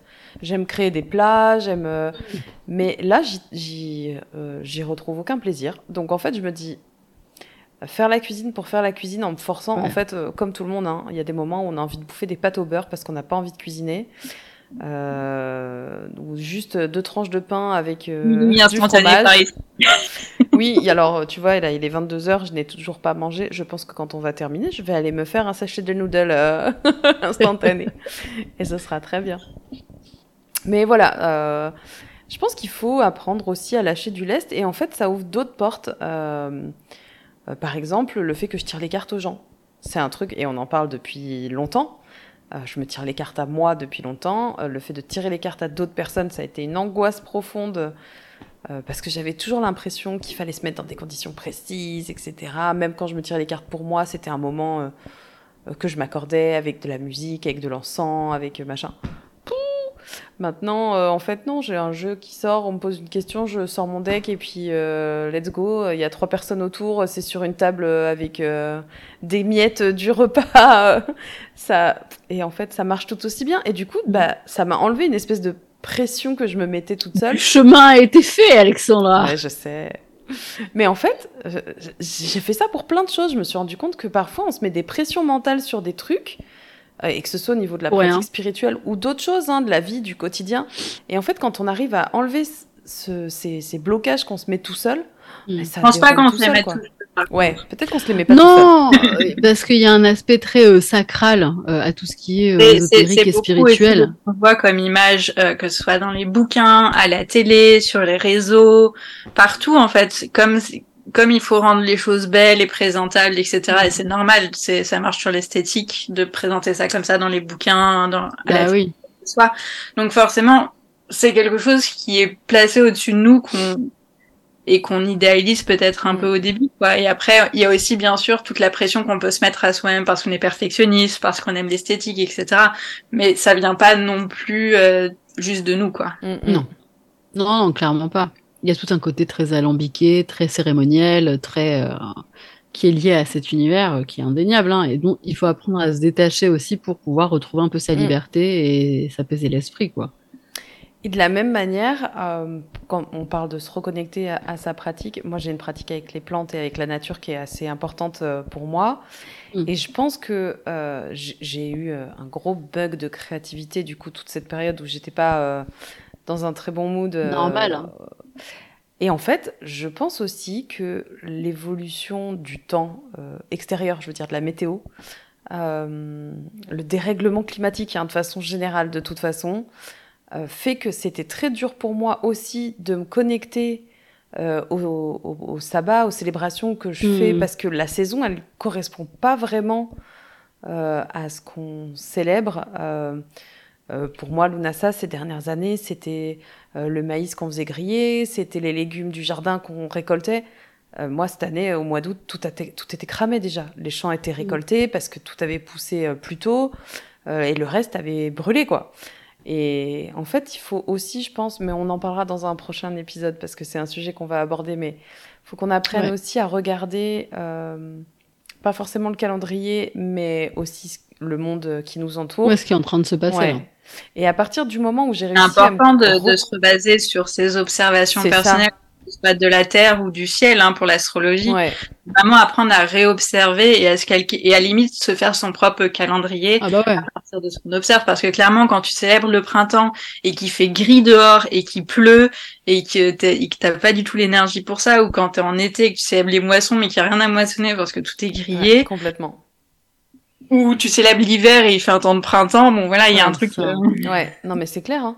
Et là, du coup, bah, je suis plus sortie, j'ai plus été me balader en nature. Bon, après, voilà, mon état de santé fait que ça va mieux et que je peux me permettre d'aller plus me balader, donc plus de me réancrer euh, mmh. avec la nature, etc. Et en fait, de me retrouver euh, euh, dehors, de pouvoir retoucher euh, les plantes, de pouvoir voir où elles en sont là, aujourd'hui, maintenant. Euh, il y a aussi le voyage que j'ai fait cet été, où je suis partie en Laponie voir notre chère euh, Marjorie, le duc Vanupier, euh, où j'ai vu un peu euh, la nature comme elle est aussi en Scandinavie à cette période de l'année. vraiment, ça m'a rouvert. on dirait que dans mon cerveau, il y a un truc qui s'est rouvert. La créativité est revenue parce que du coup, j'ai réussi à me réancrer à l'instant présent à lever le nez de mon calendrier et d'arrêter de me dire là à ce moment-là il faut célébrer ça et là euh, mmh. Et en fait, ça fait vachement de bien. Et voilà, ça, c'est un conseil que je peux clairement vous donner. Euh, vous avez fait un gros break pendant euh, les deux mois précédents. Vous avez envie de vous, vous remettre à votre pratique perso. Commencez déjà à, comme elle dit Noémie, à lever le nez, à regarder par terre. Et, euh, et déjà, forcément, ça, ça a un impact, euh, ce qui nous entoure. Parce qu'en fait, si on est dans ce milieu-là de la spiritualité, c'est qu'on est sensible à l'invisible euh, et au visible et à, à, ce qui nous entoure euh, au niveau de la nature, et etc. Et forcément, si on arrête de regarder ça, on se déconnecte euh, obligatoirement, quoi. Et je dirais aussi de reprendre les bases. Euh, c'est toujours bien de oui. reprendre ses bases et de se dire, ok, maintenant, qu'est-ce qui a changé, où j'en suis, et mes bases, c'est quoi maintenant, quoi? Mais tu sais, c'est rigolo parce que du coup, euh, on en avait parlé. Moi, j'ai commencé euh, mon chemin spirituel avec euh, les cycles des lunes. Mmh. Je me basais vachement là-dessus. Et en fait, je me suis vachement remise à travailler avec le cycle lunaire depuis quelques ouais. semaines, mois presque. Mais euh, j'ai l'impression que 2023 c'est back tout le début pour tout le monde en fait. Mmh. mais en mieux. Moi je me suis ouais ouais bah oui parce que du coup tu sais où tu vas. Mmh. Mais je pense que tous là on s'est pris une bonne volée spirituellement. Il y a eu un, un, sacré déclic pour plein de gens. Moi je suis revenue aux bases de l'astrologie même si j'avais pas mal okay, mais c'est ça. Euh, Moi, je suis revenue aux bases de ce qui était attendu que je fasse, c'est-à-dire de la recherche. Enfin, et, euh, et c'est pour ça que cette année est basée sur la recherche. Et d'ailleurs, c'est très drôle parce que, comme je disais, c'est Mercure du coup qui va diriger mon année. Euh, juste, euh, voilà, pour la recherche, c'est genre le, le, meilleur pote possible, quoi. Donc, c'est assez drôle de se dire on reprend des cycles et tout. Et ouais, ouais. Mais en fait, c'est comme si ouais, on nous disait bon, vous recommencez, vous avez vu ce que c'était quand c'était la merde. Maintenant, vous recommencez du début alors que vous avez toutes les armes et on voit ce que vous faites, quoi. Donc euh, voilà, mais, c'est vrai que reprendre ses bases, c'est bien. Mm. Ouais, ouais. Non, toi, tu, tu journales toujours. Je sais que pendant un temps, tu le faisais beaucoup, que ça te rythmait quand même beaucoup ta, ta pratique. Eh ben, j'ai pas trop repris mon carnet de pratique spirituelle. Euh, j'ai, en fait, j'ai terminé celui que j'avais commencé euh, l'année dernière.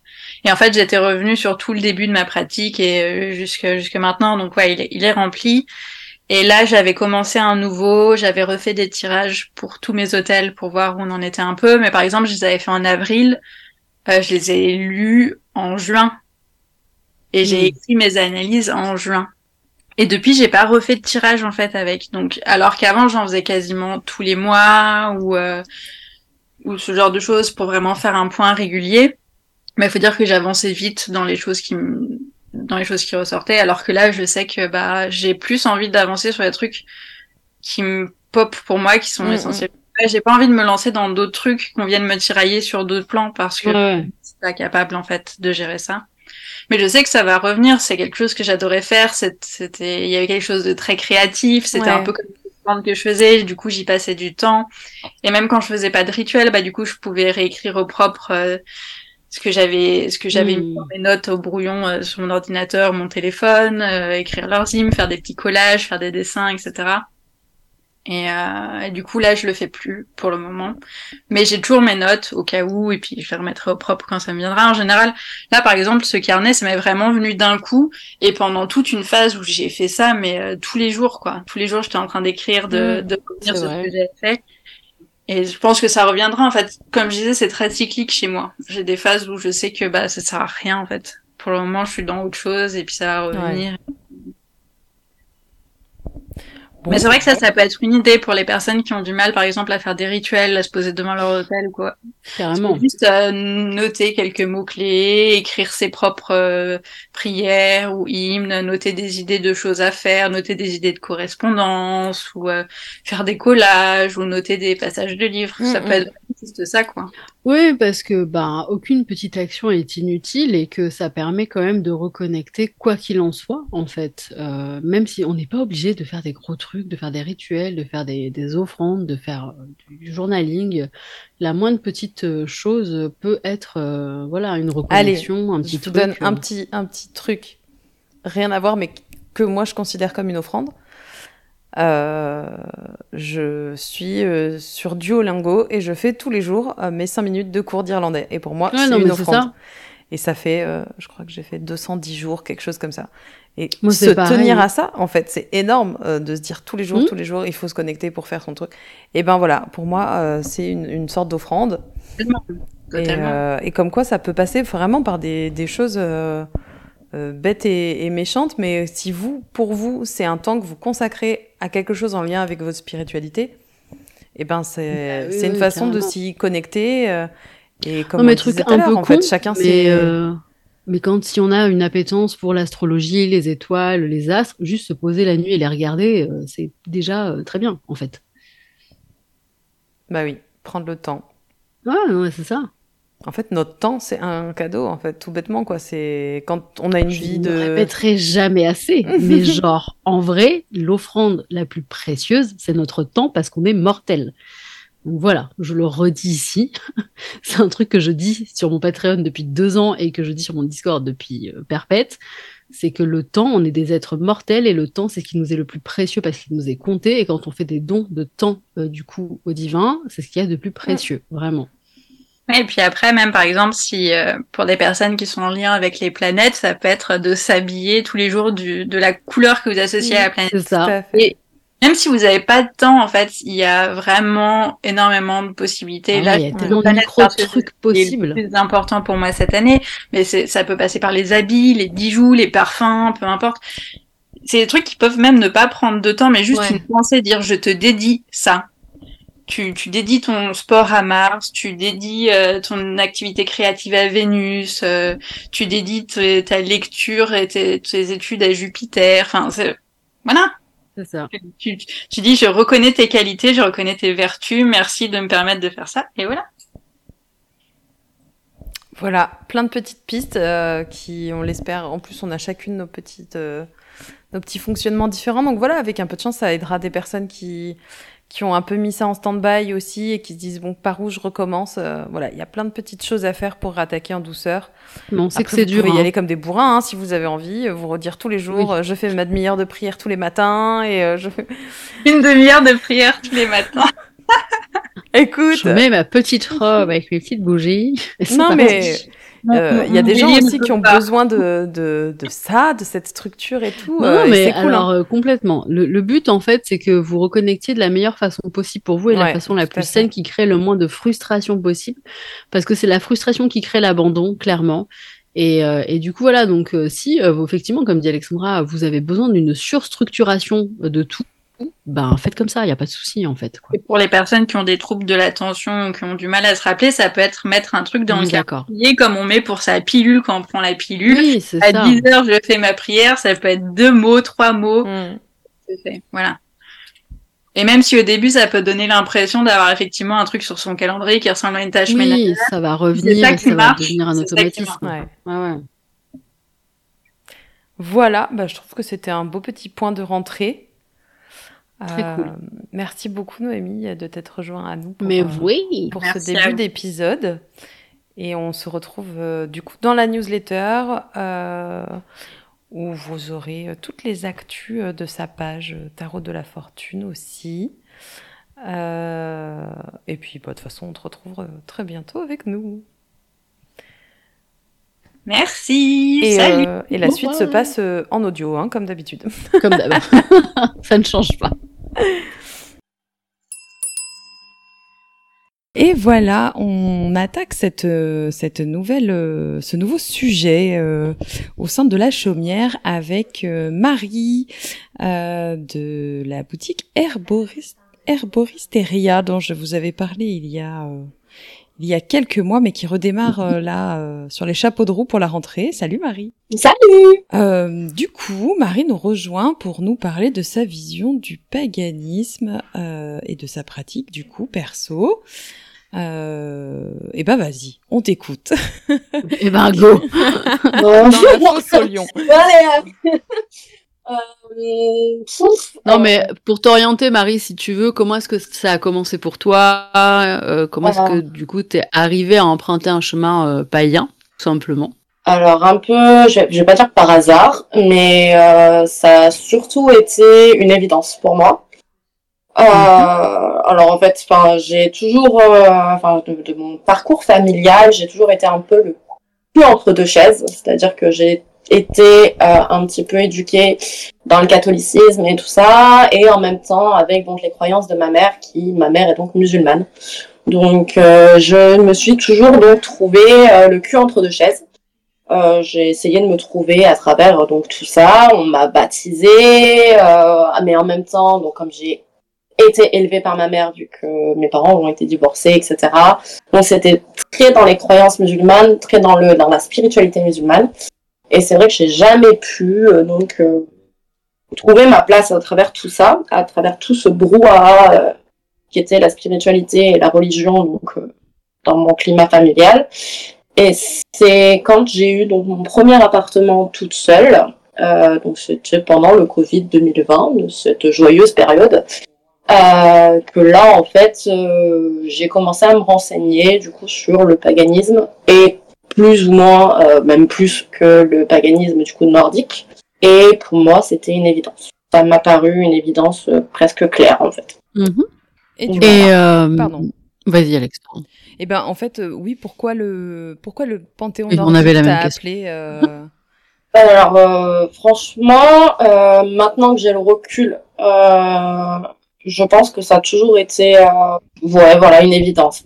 Quand j'étais petite, c'est vrai que j'ai toujours été euh, attirée par tout ce qui était donc euh, les pays du Nord. J'ai toujours eu euh, cette fascination pour les pays du Nord, pour les langues du Nord, pour leur façon de vivre, leur je sais pas d'où ça vient. Voilà, je sais que ma mère me disait souvent quand j'étais petite que j'écrivais des histoires assez bizarres euh, sur euh, ben, justement euh, euh, la Normandie, euh, le, le- la- Bretagne, tout ça, tout ce qui est ben, les, pays, donc enfin le pays, les régions françaises où on sait que les Vikings ont, ont établi certaines colonies, quoi. Et du coup, c'est vrai que, enfin, pour moi, c'est pas une c'est une évidence. Après, donc, euh, par mon cursus aussi scolaire, j'ai appris l'allemand. euh, quand du coup j'ai fait un petit peu mes recherches et que j'ai vu que l'allemand descendait du proto-nordique, euh, pour moi, en fait, tout ça coule sous le sens, en fait. C'était vraiment une évidence. Voilà. Ça m'a plus parlé, ça m'a plus appelé que, que les autres panthéons. Euh, après, vous dire pourquoi, aucune idée. Ok. Et euh, du coup, alors, euh, est-ce que tu tu honores des divinités en particulier chez toi Est-ce que c'est vraiment plus euh, uniquement les Mmh. traditions nordiques que tu suis euh? Alors, je vais pas dire que j'honore des divinités particulières. Les divinités, je les honore euh, tous les jours euh, dans tout ce que je fais. Par exemple, je n'ai pas d'hôtel. Je n'ai pas d'hôtel dédié à telle ou telle divinité. C'est vrai que j'ai mes préférences au niveau des divinités, donc c'est R, principalement, donc la déesse de la guérison, que je, enfin, je travaille énormément avec quand je fais du coup mes tisanes et mes consultations et tout le reste. Euh, je travaille énormément aussi avec elle, mais de là à dire que je les honore vraiment tous les jours, non. Voilà, c'est quand je j'en ai le besoin, quand j'en ouais, voilà, quand j'en ai besoin. C'est pas un travail euh, constant de tous les jours. Ok, merci. Euh, et du coup, t'as dit que t'avais pas d'hôtel euh, dédié à une à une divinité Non. en particulier, mais t'as un hôtel euh, plus généraliste chez toi? Non, du tout. Non du tout. Ok. non mais c'est chouette parce qu'en fait c'est ouais, vraiment parce le que, propos de, enfin- de, de ce nouveau sujet euh, Mm. dans le podcast en fait, c'est Ah de montrer ouais. que tout le monde a sa propre euh, façon de pratiquer Alors, et que tout le monde n'a pas les mêmes. début, c'est vrai qu'au début, quand je me suis un petit peu cherchée, donc oui, c'est vrai que je me suis un peu plus renseignée sur euh, le panthéon nordique, mais c'est vrai qu'au début, je me cherchais un petit peu et du coup, j'ai un peu pioché dans la Wicca, j'ai un petit peu pioché un petit peu partout Mm. euh, pour essayer de me trouver justement, pour essayer un petit peu de voir euh, ce qui allait me convenir. Et donc, effectivement, au début, j'ai eu des hôtels, euh, un hôtel général. Euh, je faisais donc des offrandes ou voilà, je faisais chacun, enfin, je faisais des rituels. Et c'est vrai que ça ne me convenait pas du tout. C'était pas, pas quelque chose qui me convenait. Et c'est vrai que du coup, euh, en travaillant du coup avec les débuts, enfin avec ma ma pratique, euh, en honorant donc du coup mes divinités euh, tous les jours, euh, c'est-à-dire que quand je fais la cuisine, euh, voilà, ben, j'en ai une c'est certaine. Quand du coup je suis avec mes plantes et que ben, du coup euh, je fais mes, mes, enfin, mes, mes tisanes pour soigner les gens, je travaille avec R. Euh, voilà, c'est un travail euh, en fonction de mes besoins, de mes envies et, et voilà, c'est pas quelque chose que, que, que j'ai vraiment tous les jours ou voilà. Johnny, une question? Non, non, mais en fait, on avait les mêmes questions, donc Ok. ça, mais ça, Je pas, je euh, balancer toutes mes questions et. euh. Non, non, mais je, je pense qu'en fait, on a les mêmes, donc euh, c'est euh, c'est très bien. Euh... À force, on va, on partage le même cerveau en fait après toutes ces années. Je pense. Oui, non, mais c'est ça. Non, mais vraiment, pour le coup, euh, je savais qu'on allait vouloir poser les mêmes questions, donc euh, c'est pas- très grave. Euh, non, alors après, moi, ce qui, euh, euh, ce qui m'intéresse toujours, la, la vision que tu pourrais avoir, par exemple, alors parce que maintenant, ça fait un moment, enfin, en tout cas, ta pratique a l'air d'être assez établie et assez euh, routinière entre guillemets. Euh, Est-ce que toi, tu as des moments où déjà, un, euh, tu euh, ne pratiques pas parce que tu fais une pause, etc. Est-ce que tu t'autorises à faire ce genre de choses? Ou est-ce que tu en ressens le besoin? Parce qu'on peut ne pas s'autoriser juste parce qu'on n'en ressent pas le besoin. Et, euh, si oui, si tu as besoin de faire des pauses de temps en temps, comment est-ce que tu arrives à reprendre ta pratique, etc. Alors, j'en fais énormément des pauses. C'est vrai que c'est... surtout, cette dernière époque, enfin même pas époque, ouais, ces derniers mois, j'ai envie de dire que je me sentais totalement déconnectée de tout ça. Bah, je pense que c'était un peu la période. Et là, il y a pas très peu, de toute façon, on en a parlé avec Alexandra bah, au début du mois d'août, je crois, que euh, eh, eh ben, en, pleine, en pleine nuit, je me suis réveillée et j'avais besoin, euh, ce besoin vraiment viscéral. Euh, enfin, je pense qu'on m'a appelé dans la nuit ou je ne sais pas. Mais j'avais ce besoin à 4 heures du matin de me reconnecter à tout ça, en fait. Ouais, ok. Cette force supérieure où je ne sais je ne sais quoi, a fait que du coup, il fallait que je me réveille, il fallait que je me lève à ce hmm. moment-là pour me reconnecter à tout ça. Donc je, mais c'est vrai que je suis pas, euh, enfin, pas la plus euh, dire, régulière dans mes rituels, dans mes pratiques, etc. Hmm. Je, je, je vais pas attendre, euh, euh, enfin, je vais pas suivre en fait même des sabbats. Enfin, si du coup dans le paganisme nordique, on n'a pas trop les sabbats Wicca, etc mais mais je vais pas me, me cantonner à ça pour me dire bah ok il faut que je le fasse. Même euh, tu vois enfin on a on a certaines fêtes qui sont aussi euh, reliées euh, donc à la Wicca. Mais si j'ai pas envie de le faire ben je le fais pas. Voilà non mais c'est bien. C'est pour le coup c'est hyper sain en fait de pratiquer comme ça. Voilà. et on parle souvent de ça avec Alexandra. Oui oui non mais voilà, pour le coup d'avoir une obligation de me dire bah voilà je suis assez d'accord. c'est euh, c'est l'ITA, il faut que je fasse quelque chose, il faut que voilà, enfin c'est l'ITA, enfin du coup c'est euh, c'est euh, en fait faire pour faire avec ce qu'on dit à chaque fois, ça sert pas grand chose quoi.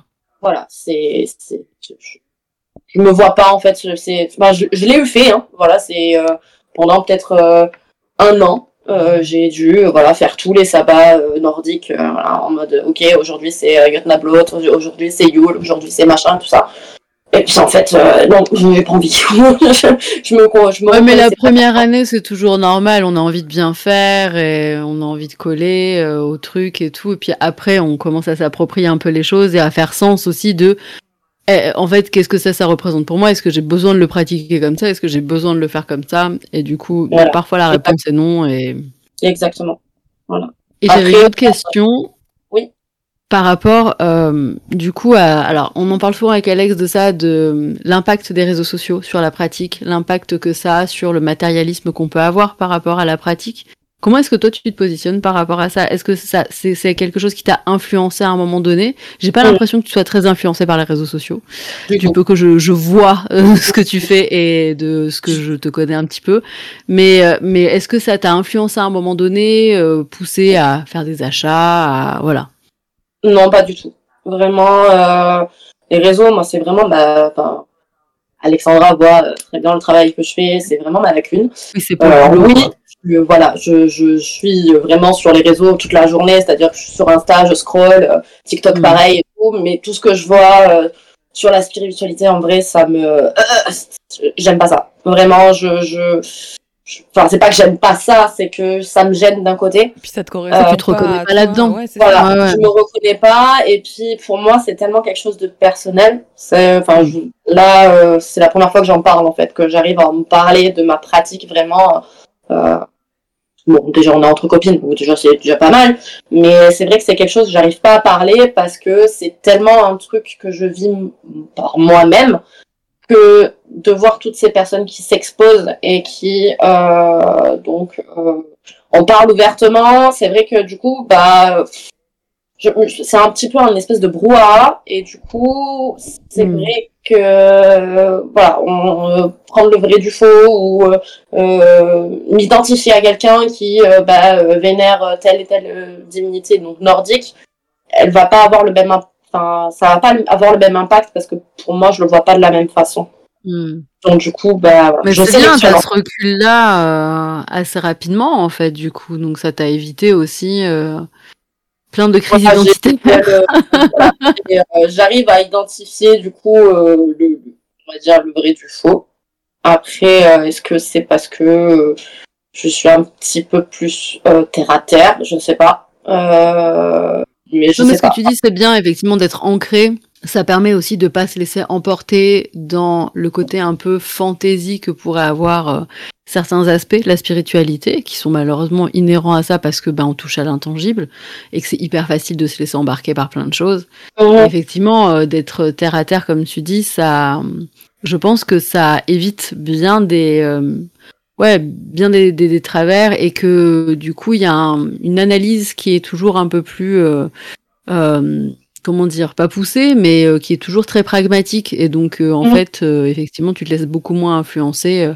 Ouais. Alors, quand on dit influencer, c'est pas forcément dans le mauvais sens du terme. hein. Oui. Parfois, on a de l'inspiration à être influencé par les autres.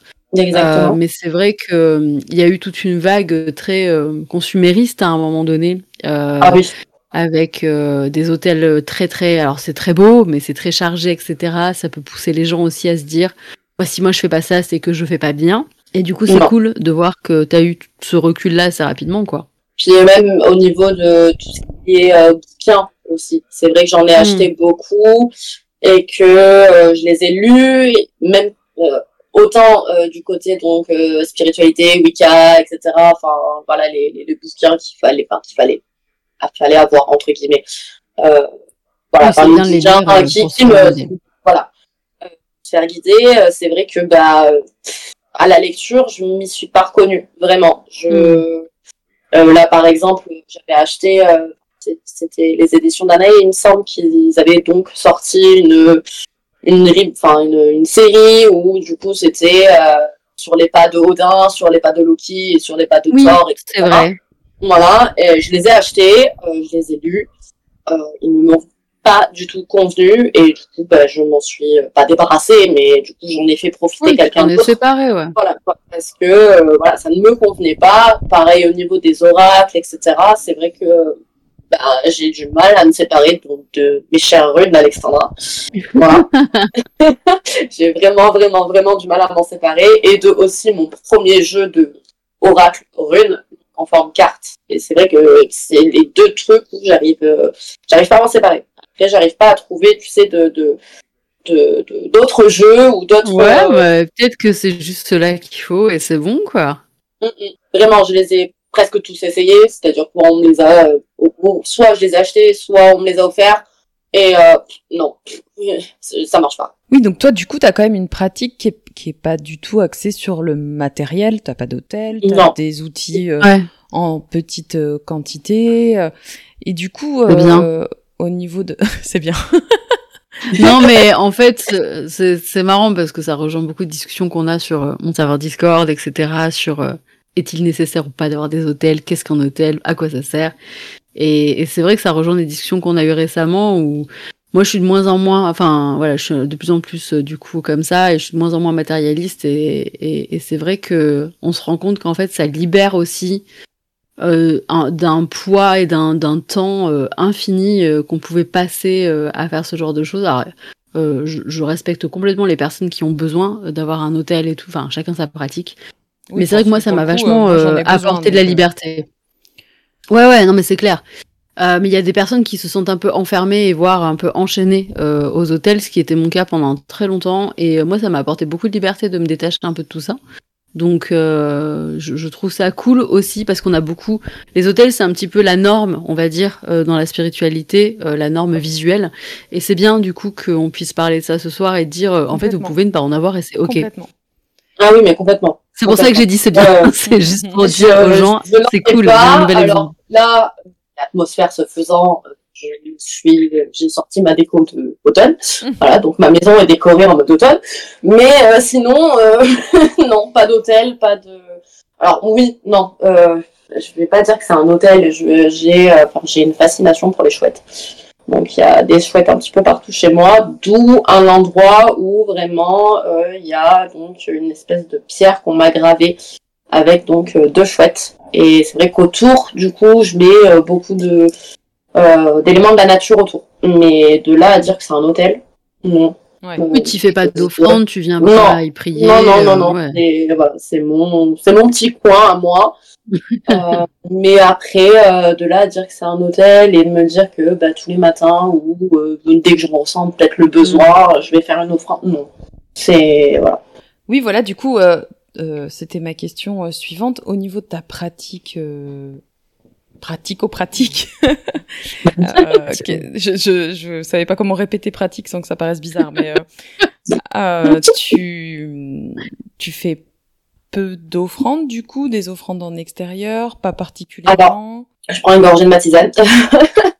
euh, quand je ressens le besoin de reconnecter à tout ça, c'est vrai que du coup, je vais dans la nature. Et là, oui, effectivement, je vais faire une petite offrande. Euh, donc, euh, j'ai mon petit coin à moi, euh, dans mon petit patelin varois provençal où il y a un petit peu de forêt, parce que c'est vrai qu'il n'y a pas beaucoup de forêt chez moi. Il y a beaucoup d'oliviers, il y a beaucoup de vignes, mais il n'y a pas beaucoup de forêt.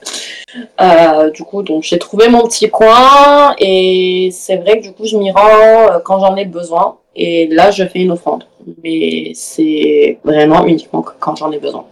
Et tu, tu fais quand même des offrandes matérielles ou t'es plutôt sur de l'immatériel euh, euh, Matériel. Poésie, ok. Ouais, ouais, ouais, matériel. Je vais préparer un, un petit gâteau, un quelque chose et puis je vais, euh, je vais laisser. Je vais laisser. Euh... Je me suis créé un petit coin là-bas, un petit coin avec les arbres, petite forêt. Enfin, c'est un endroit d'ailleurs qu'on a trouvé avec Ophélie. et, euh, Ophélie, c'est ma meilleure amie, euh, Fabiola, et, et du coup, euh, c'est vrai que c'est un endroit que je chéris énormément. Et, euh, et du coup, oui, je laisse ma petite offrande. J'ai même mis, pour le repérer, euh, j'ai fait un espèce de trou dans la terre et j'ai mis un petit bâton, euh, petit bâton de Volva, comme je l'ai appelé. Et euh, c'est là du coup que je laisse mes petits, mes petits cadeaux pour mes divinités. Voilà. Ok, bah écoute, euh, merci beaucoup. Je pense que c'était très chouette de ta part d'accepter de nous présenter un petit peu ta pratique, Carrément. ta vision des choses. Bah, merci à vous de m'avoir reçu déjà. Euh, je sais que, alors du coup, euh, on remettra le lien de ta page, mais donc Marie a une, une boutique euh, en ligne qui s'appelle Herboristeria, sur laquelle elle propose des tisanes euh, euh, qui mélangent finalement euh, spiritualité et, et amour Et des plantes. Exactement.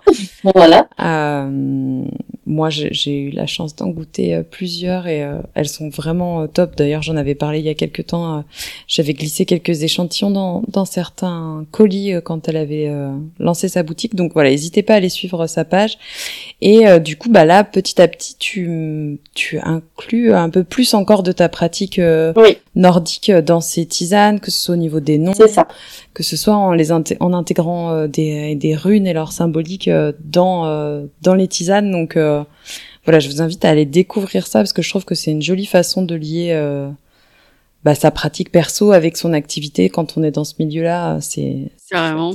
Ouais, c'est vrai que du coup, euh, j'ai beaucoup réfléchi à ça euh, parce que j'avais pas envie de de- d'avoir mon, mon étiquette de euh, pratique entre guillemets à grande modestie la runomancie.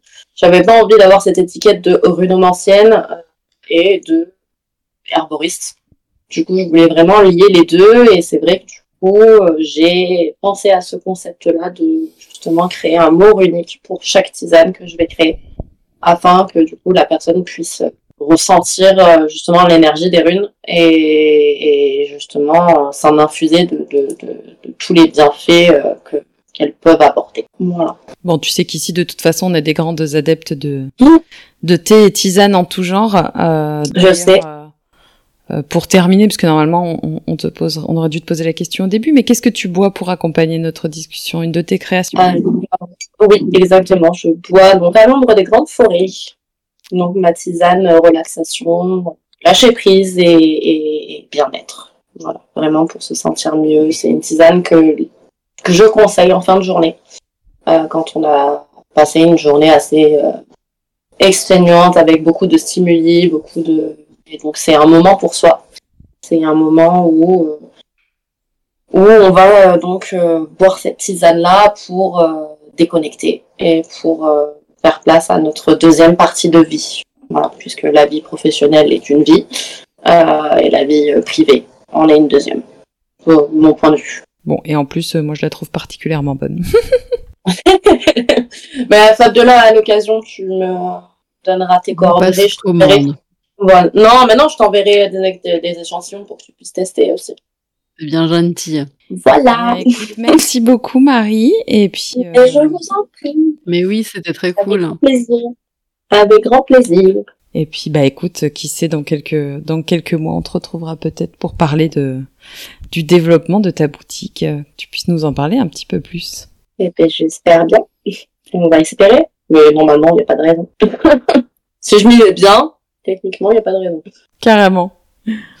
Eh bien, à très bientôt. À très bientôt. Merci les filles.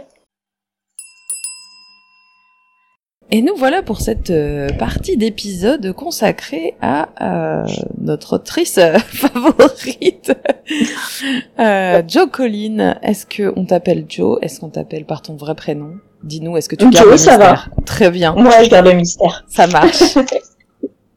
Merci de te, te joindre à nous dans notre chaumière. Eh ben, merci de m'inviter. Très gentil. Bah, il faut dire que depuis le temps que tu sponsors euh, la chaumière, il était pas content. J'ai cru comprendre. Oui, bah écoute, je parle régulièrement de tes bouquins, c'est que je les aime. Pour de vrai, au moins, euh, tu vois, il y a rien de... C'est gentil. Euh, du coup, euh, on t'a invité parce que tu viens de sortir un nouvel ouvrage euh, qui parle de paranormal, un sujet qui, qui anime notre chère Fabiola. Je me suis dit que c'était l'occasion de faire euh, d'une pierre deux coups. Ça m'a permis de lui faire découvrir ton travail. J'espère que ça fera euh, que ça fera découvrir aussi euh, les différents mondes que tu as créés à d'autres personnes qui écoutent le podcast.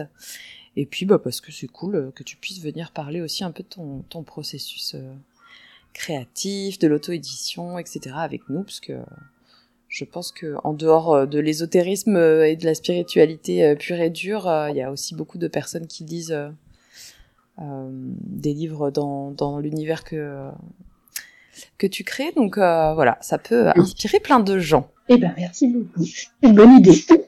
Euh, pour commencer, alors euh, on est le matin. euh, Est-ce que tu bois quelque chose pour accompagner notre enregistrement? Oui, du thé. Quoi donc comme thé? De, de Grey. Parfait, meilleur choix, on le sait, c'est mon thé préféré. C'est bon. J'ai passé le test. Fabiola, es-tu au café de bon matin? Bah oui, j'ai une journée horrible qui m'attend et du coup, euh, il faut il faut carburer là aujourd'hui, j'ai pas le choix. Ma journée à 23h, je me suis levée à 6h du mat, C'est clair. Ah, je comprends, là, oui. Double dose. C'est ça. c'est ça. Petit restrito là. Eh bien, moi je suis aussi sur ma tasse euh, de thé du matin, la deuxième, ou la troisième peut-être, la deuxième pour le moment. Comme c'est des mugs de 1 demi-litre, euh, ça compte pour plusieurs. Rassurez-vous, rassurez-vous madame. Et je, et je bois un petit euh, jasmin corsé des trois coupes. Je pense que j'en avais déjà parlé, mais c'est, c'est un de mes thés chouchous, parce que un thé noir au jasmin, c'est quand même pas commun, pas facile à trouver. Et comme j'aime pas trop le thé vert, euh, lui, c'est vraiment mon, mon petit doudou euh, du, thé du matin, après le, après le premier Grey. Voilà. bon, bah, très bien, une matinée qui s'annonce euh, corsée pour tout le monde. Euh, Joe, est-ce que tu peux nous parler un petit peu euh, bah, On va commencer par euh, par le plus récent, parce que tu le livre que tu viens de, de sortir, qui est sorti euh, courant août, je crois, Euh, fin juillet, toute fin juillet, le 28. fin juillet. Eh ben, on t'écoute. Eh ben, c'est un premier tome euh, d'une euh, d'une saga de, de, de fantasy historique avec quand même euh, pas mal de romances à l'intérieur. Euh, pour chaque tome en fait euh, contient euh, sa propre intrigue et là euh, au miracle on est sur l'histoire d'un d'un pilote de chasse de la Seconde Guerre mondiale qui se crache dans l'étang d'un domaine euh, le domaine est en proie à une certaine malédiction et il va se réveiller en euh, 1913 euh, dans un hôtel haut de gamme. Euh, donc il va euh, Victoire, euh, qui est notre deuxième hé- héroïne, va le, recueillir le temps de sa convalescence, croyant qu'en fait qu'il il a, il a perdu tout simplement la mémoire, qu'il se croit en 1942. Et on va aussi suivre, comment dire, l'histoire de, la famille de Victoire, qui est en fait la, la famille de son mari qui est décédé. Et, euh, et elle va découvrir que euh, son mari avait euh, contracté beaucoup de dettes et que l'hôtel est finalement en, faillite. Et ce n'est pas tout. Elle va aussi découvrir l'histoire de, de cette famille, donc de la famille de Venet, et avec elle euh, tous les faits euh, étranges, magiques, paranormales qui, euh, qui, qui, qui, qui animent en fait la famille sur plusieurs générations. Donc ça, c'est c'est c'est pour Hôtel Miracle. Ensuite, on aura euh, on a le prochain tome qui sortira euh, mi-octobre, euh, qui s'appelle Le Bois des Anges. Et euh, l'idée est de remonter à chaque tome de génération en génération. Ok. Et jusqu'à euh, alors là le troisième tome euh, dont j'ai fini le premier jet euh, va jusqu'en euh, 1857 voilà donc euh, pour le moment on en est là dans dans les histoires Et ça se passera toujours du coup sur le domaine des signes noirs. euh, Ouais, voilà, c'est toujours- toujours le même. c'est ça c'est en fait on remonte dans la famille de Venet et euh, et dans ce manoir donc du coup on découvre en même temps la famille euh, de Venet et euh, l'histoire du, du manoir qui, euh, dont les histoires sont étroitement liées en fait. C'est trop bien parce que du coup, les lecteurs et les lectrices vont avoir l'impression, on connaît le manoir du coup avec, enfin grâce aux lectures, et on aura l'impression de remonter dans ce manoir en permanence et de le connaître, mais en même temps de le redécouvrir à chaque fois. Ça va être très très chouette. Tout à fait, surtout que chaque propriétaire va laisser son empreinte sur le manoir, donc en Ouais. final, on, on le connaît pas tant que ça. Euh, et donc là, on a euh, le deuxième, que- euh, deuxième tome qui sort euh, mi-octobre, tu disais, et le troisième, Oui. dans la logique, Le temps de la relecture, tout ça, disons quoi, début janvier, Dans- février, quelque chose comme ça? Ouais, dans six mois, bon six mois. Ok. J'essaye d'alléger un peu le, voilà, j'essaye d'alléger un peu le rythme de d'écriture, de Ouais. publication, de. Je comprends. En même temps, euh, tu as encore un tome de Victor's Rock à écrire. Oui, oui, oui, il est prévu. Regardez-moi ça, le wink wink. Il nous manque une fin. Il est dans ma, il est dans ma to-do list d'écriture. Très bien.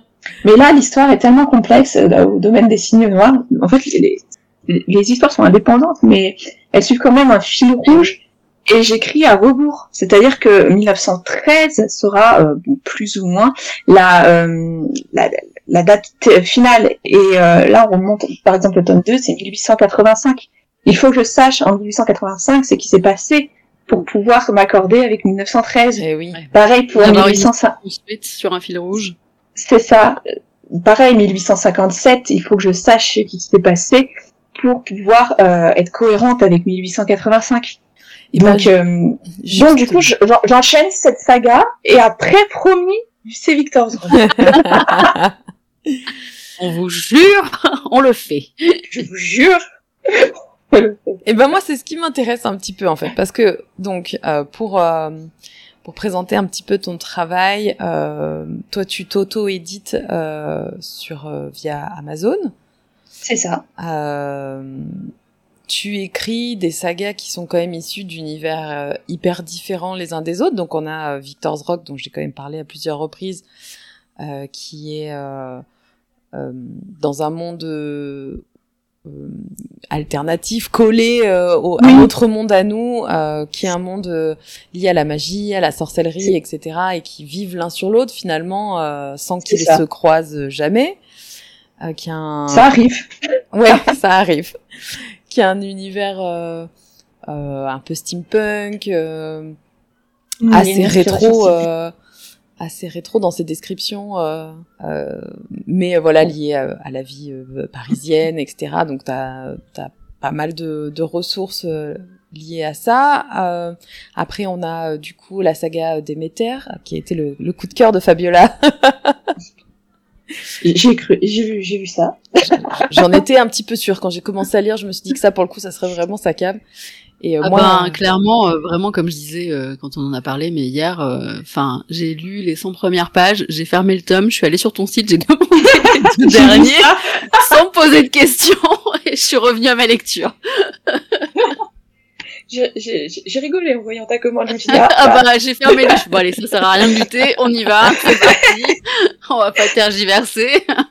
Généralement, quand on embraye sur le tome 1 de, de, Déméter, euh, généralement on embraye sur les autres. Ah ouais, bah, bon, c'est ça. Et je sais qu'ils sont il y a un bon taux de donc, rebond euh, ouais, sur, euh, sur Autant, euh, autant que je les achète, de toute façon, je vais, je vais les acheter. Donc, euh, j'ai pris les deux en même temps, comme ça, c'était fait. Si j'ai envie de les enchaîner, moins, Ouais. je peux le Tu faire. évites la frustration à la fin des tomes. Ouais, on est d'accord. Oui, parce que t'as le chic pour, euh, pour euh, finir tes tomes, euh, souvent d'une façon euh, un peu abrupte. Du coup, quand ça se termine et qu'on sait que le prochain n'est pas encore sorti, Bah là, pour le coup, le domaine de signes, c'est vrai que c'est bien parce que c'est des boucles. Enfin, là, pour le coup, Oui. le premier, c'est une boucle temporelle, donc ça, c'est vraiment Oui. très cool. Et en fait, Oui. comme on remonte dans le temps, on- il n'y a pas de suspense entre guillemets, euh, puisque ce sera une nouvelle histoire qu'on va découvrir. Quoi. Mm. Oui, il y a une conclusion à chaque tome et, Mm. et vous savez plus ou moins euh, euh, qui reste vivant au moins. alors sachez qu'il me reste l'autre. 30 pages, euh, donc s'il vous plaît, ne me spoilez pas la fin.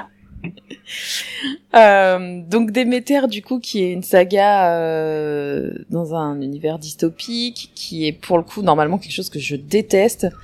Et euh, finalement, là, ça a été un gros gros coup de cœur aussi, malgré le fait qu'il m'ait provoqué pas mal d'angoisse et de réflexion. Et euh, moi, ce que j'ai beaucoup apprécié dedans, c'est que du coup, euh, il y a une présence assez forte des, des, des dieux et déesses euh, anciens ou pas, enfin qui qui sont euh, qui sont en fond euh, et, euh, et c'est là où je veux en venir sur la suite de ma question. Désolée, elle est un peu rallongée.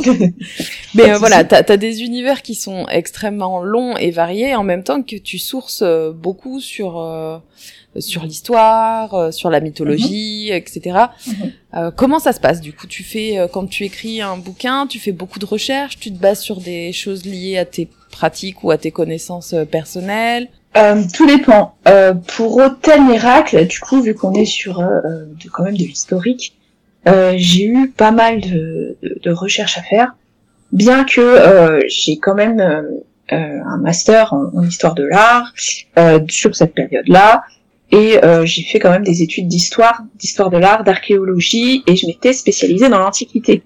Du coup, j'ai un quand même un, un, un background historique qui me permet en fait d'aller euh, piocher dedans euh, pour mes histoires. Euh, j'ai beaucoup eu aussi d'intérêt sur tout ce qui était religion, donc religion antique en particulier, et sur les croyances.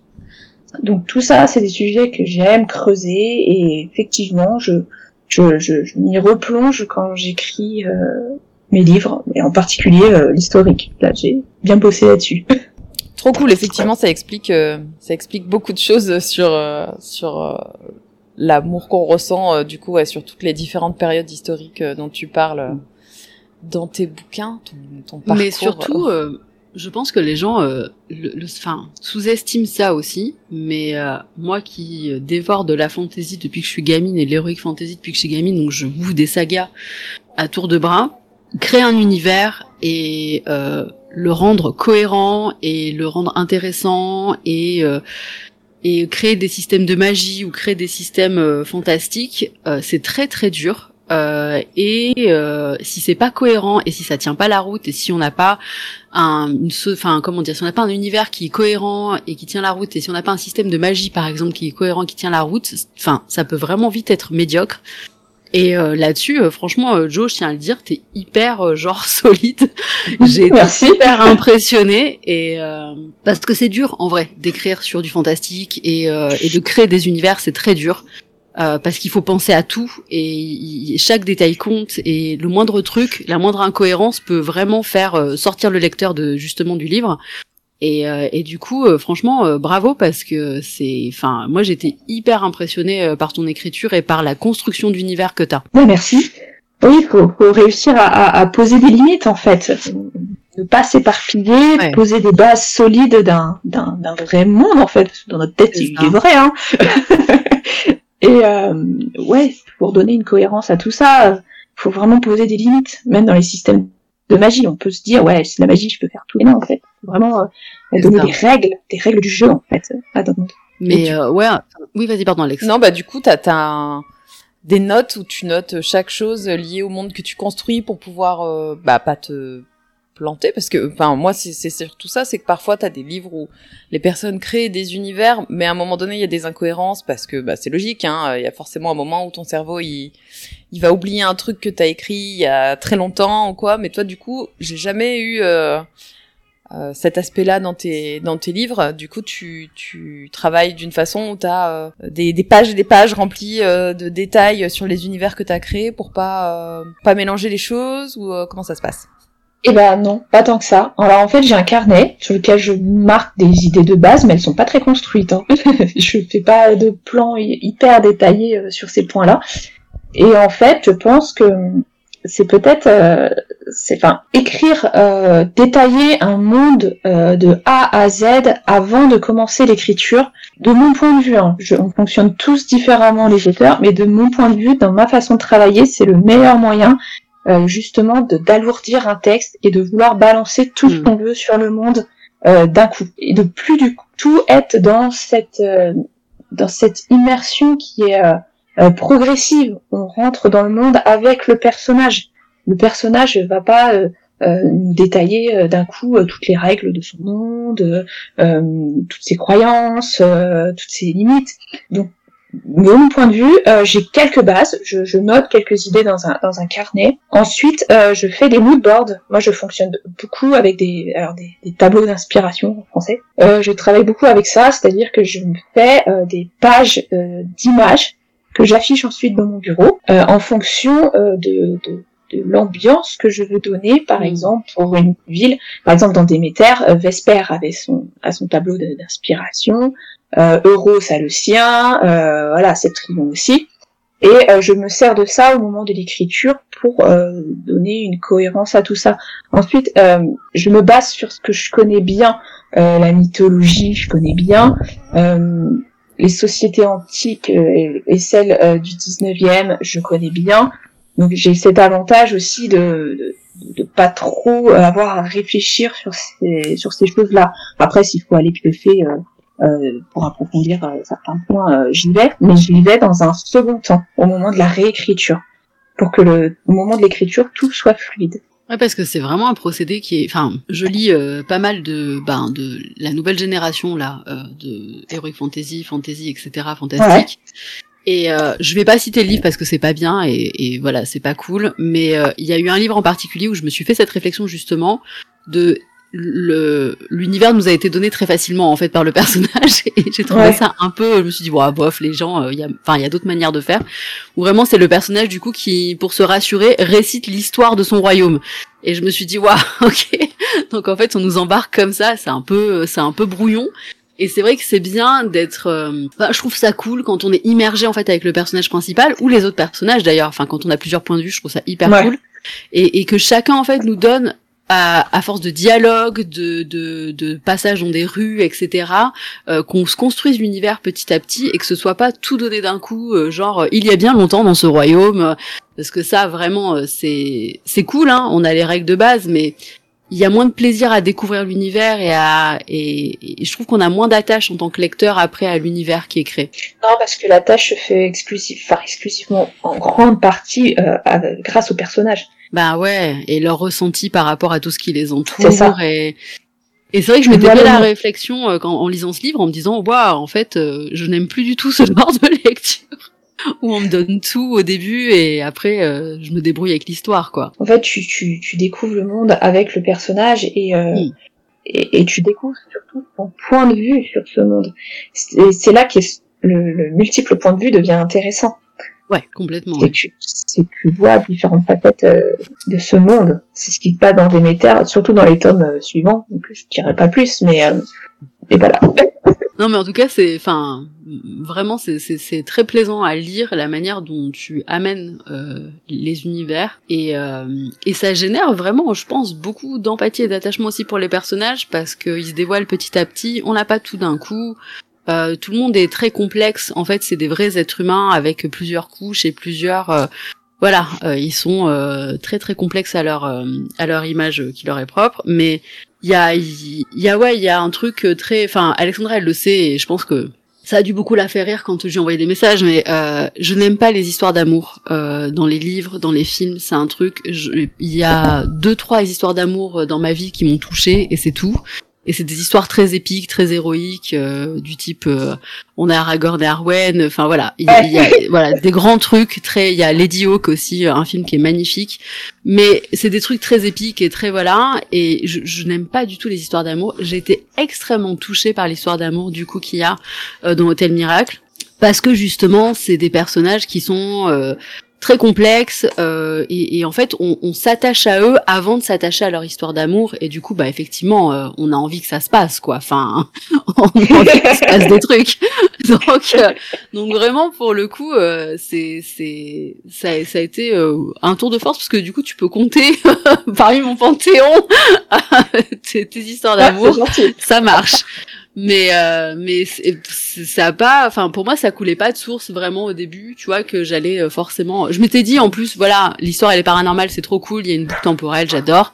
Du coup je m'étais dit bon l'histoire d'amour au pire ça me plaît pas c'est pas grave. Au final j'ai chouiné donc donc c'est très bien. Oui bah, et aussi dans Hôtel Miracle ce n'est pas qu'une romance je pense que c'est aussi pour ça il y que a plein de personnages super attachants les personnages secondaires sont tout aussi importants enfin C'est ça. on s'attache à tout le monde quoi ça, c'est- j'aime beaucoup aussi euh, donner la place aux, aux personnages secondaires dans mes Mm. histoires. Et du coup, euh, toi, est-ce que tu, Joe, tu as lu euh, beaucoup de, de fantasy, de fantastique euh, euh, Est-ce que c'est ça qui t'a inspiré à, à écrire ce que tu fais aujourd'hui ou est-ce que c'est venu comme Euh, ça parce que tu as un cerveau de magicien? Non, la... je sais pas si j'ai un cerveau de magicienne. Mais euh, oui, oui, je lis beaucoup euh, de fantasy. euh, j'ai- J'aime beaucoup ça, donc euh, je, ça ne vient pas nulle part, je pense. Est-ce que tu as un top, euh, je sais pas, un top 3 ou un top 5 de livres qui t'ont vraiment marqué euh, dans ta vie? Oh, c'est dur ça. Euh, alors, moi, lecteur, ça a été Harry Potter, mais ça, je pense que c'était euh, Mm. de notre génération. Ensuite, ce qui m'a beaucoup marqué niveau euh, fantasy, euh, j'aime beaucoup la passe miroir, où on retrouve un peu euh, cette ambiance euh, un peu un peu steampunk euh, mélangée à de la magie. Je sais pas si vous connaissez. euh. J'ai lu le tome 1 et j'avoue que j'ai Ouais. pas continué, mais euh, pas par manque d'intérêt. mais- Ah non non, c'est pas ça, c'est juste que ben j'ai toujours un milliard de livres à lire Je comprends. euh, et qu'en fait j'avais des sagas qui correspondaient un peu plus à ce que j'aime et à mon univers et du coup c'est vrai que je me suis concentrée sur ça. Alors j'en ai beaucoup entendu parler, mais je ne l'ai jamais lu. On, on voit beaucoup euh, passer euh, Ouais. sur, sur les réseaux, etc. C'est quelque chose qui a été très euh, encensé euh, quand c'est sorti et de à juste titre pour le coup. Ouais, juste titre. Ouais, je suis c'est d'accord. Sinon, fantasy, alors fantasy historique, euh, c'est un livre qui m'a inspiré euh, Hôtel Miracle, euh, qui c'est un livre qui m'a donné envie d'écrire euh, une histoire en 1913. Euh, c'est le Lys de feu euh, qui est sorti euh, chez Rivka en éditeur. Et euh, donc là, c'est pareil, on mélange euh, vraiment l'historique avec euh, de la magie et euh, des pouvoirs euh, surnaturels. On est en 1913 à Londres. D'ailleurs, la saga continue jusqu'en 1914.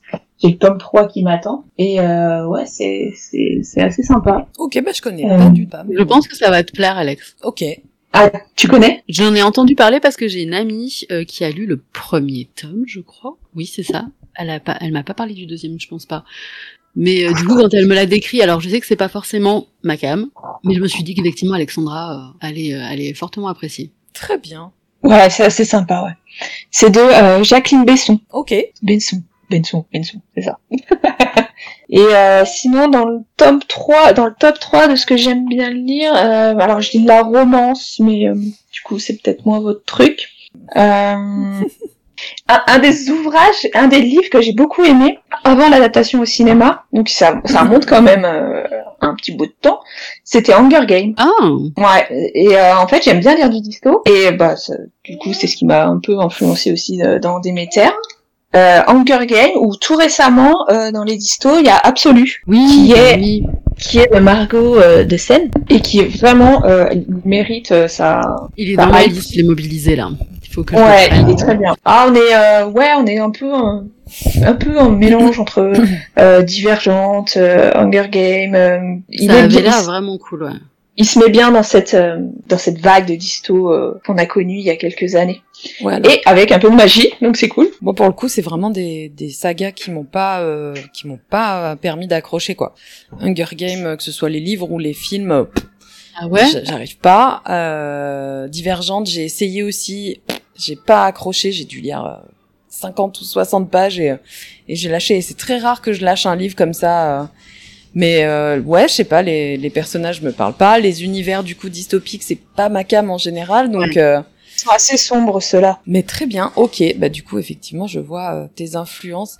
Et puis alors moi, ce que j'aime beaucoup, c'est que tu partages beaucoup sur ta page Insta tes euh, tes ambiances musicales pendant que tu écris. Ah oui. Ouais, ouais, je mets toujours des, des bandes euh, originales de films pour écrire. Et je trouve que c'est super cool parce que pour le coup, euh, pour Déméter, euh, tu parlais de de la bande originale de la série euh, Westworld. West, euh, ouais, Westworld, Ah, euh, qui Ah euh, que j'avais beaucoup aimé pour le coup. Euh, pour- et pour le tout, euh, c'est c'est loin des univers que j'aime en temps normal, mais j'ai beaucoup Ah ouais, aimé c'est cette ce que j'allais dire, c'est c'est quand même sombre. Ouais, Enfin, ouais, sombre, ouais, ouais. elle est, elle est un peu, un peu trash, mais euh, je sais pas. Après, moi, j'aime beaucoup les univers avec, euh, avec du western et tout, donc euh, là, c'était, Ouais.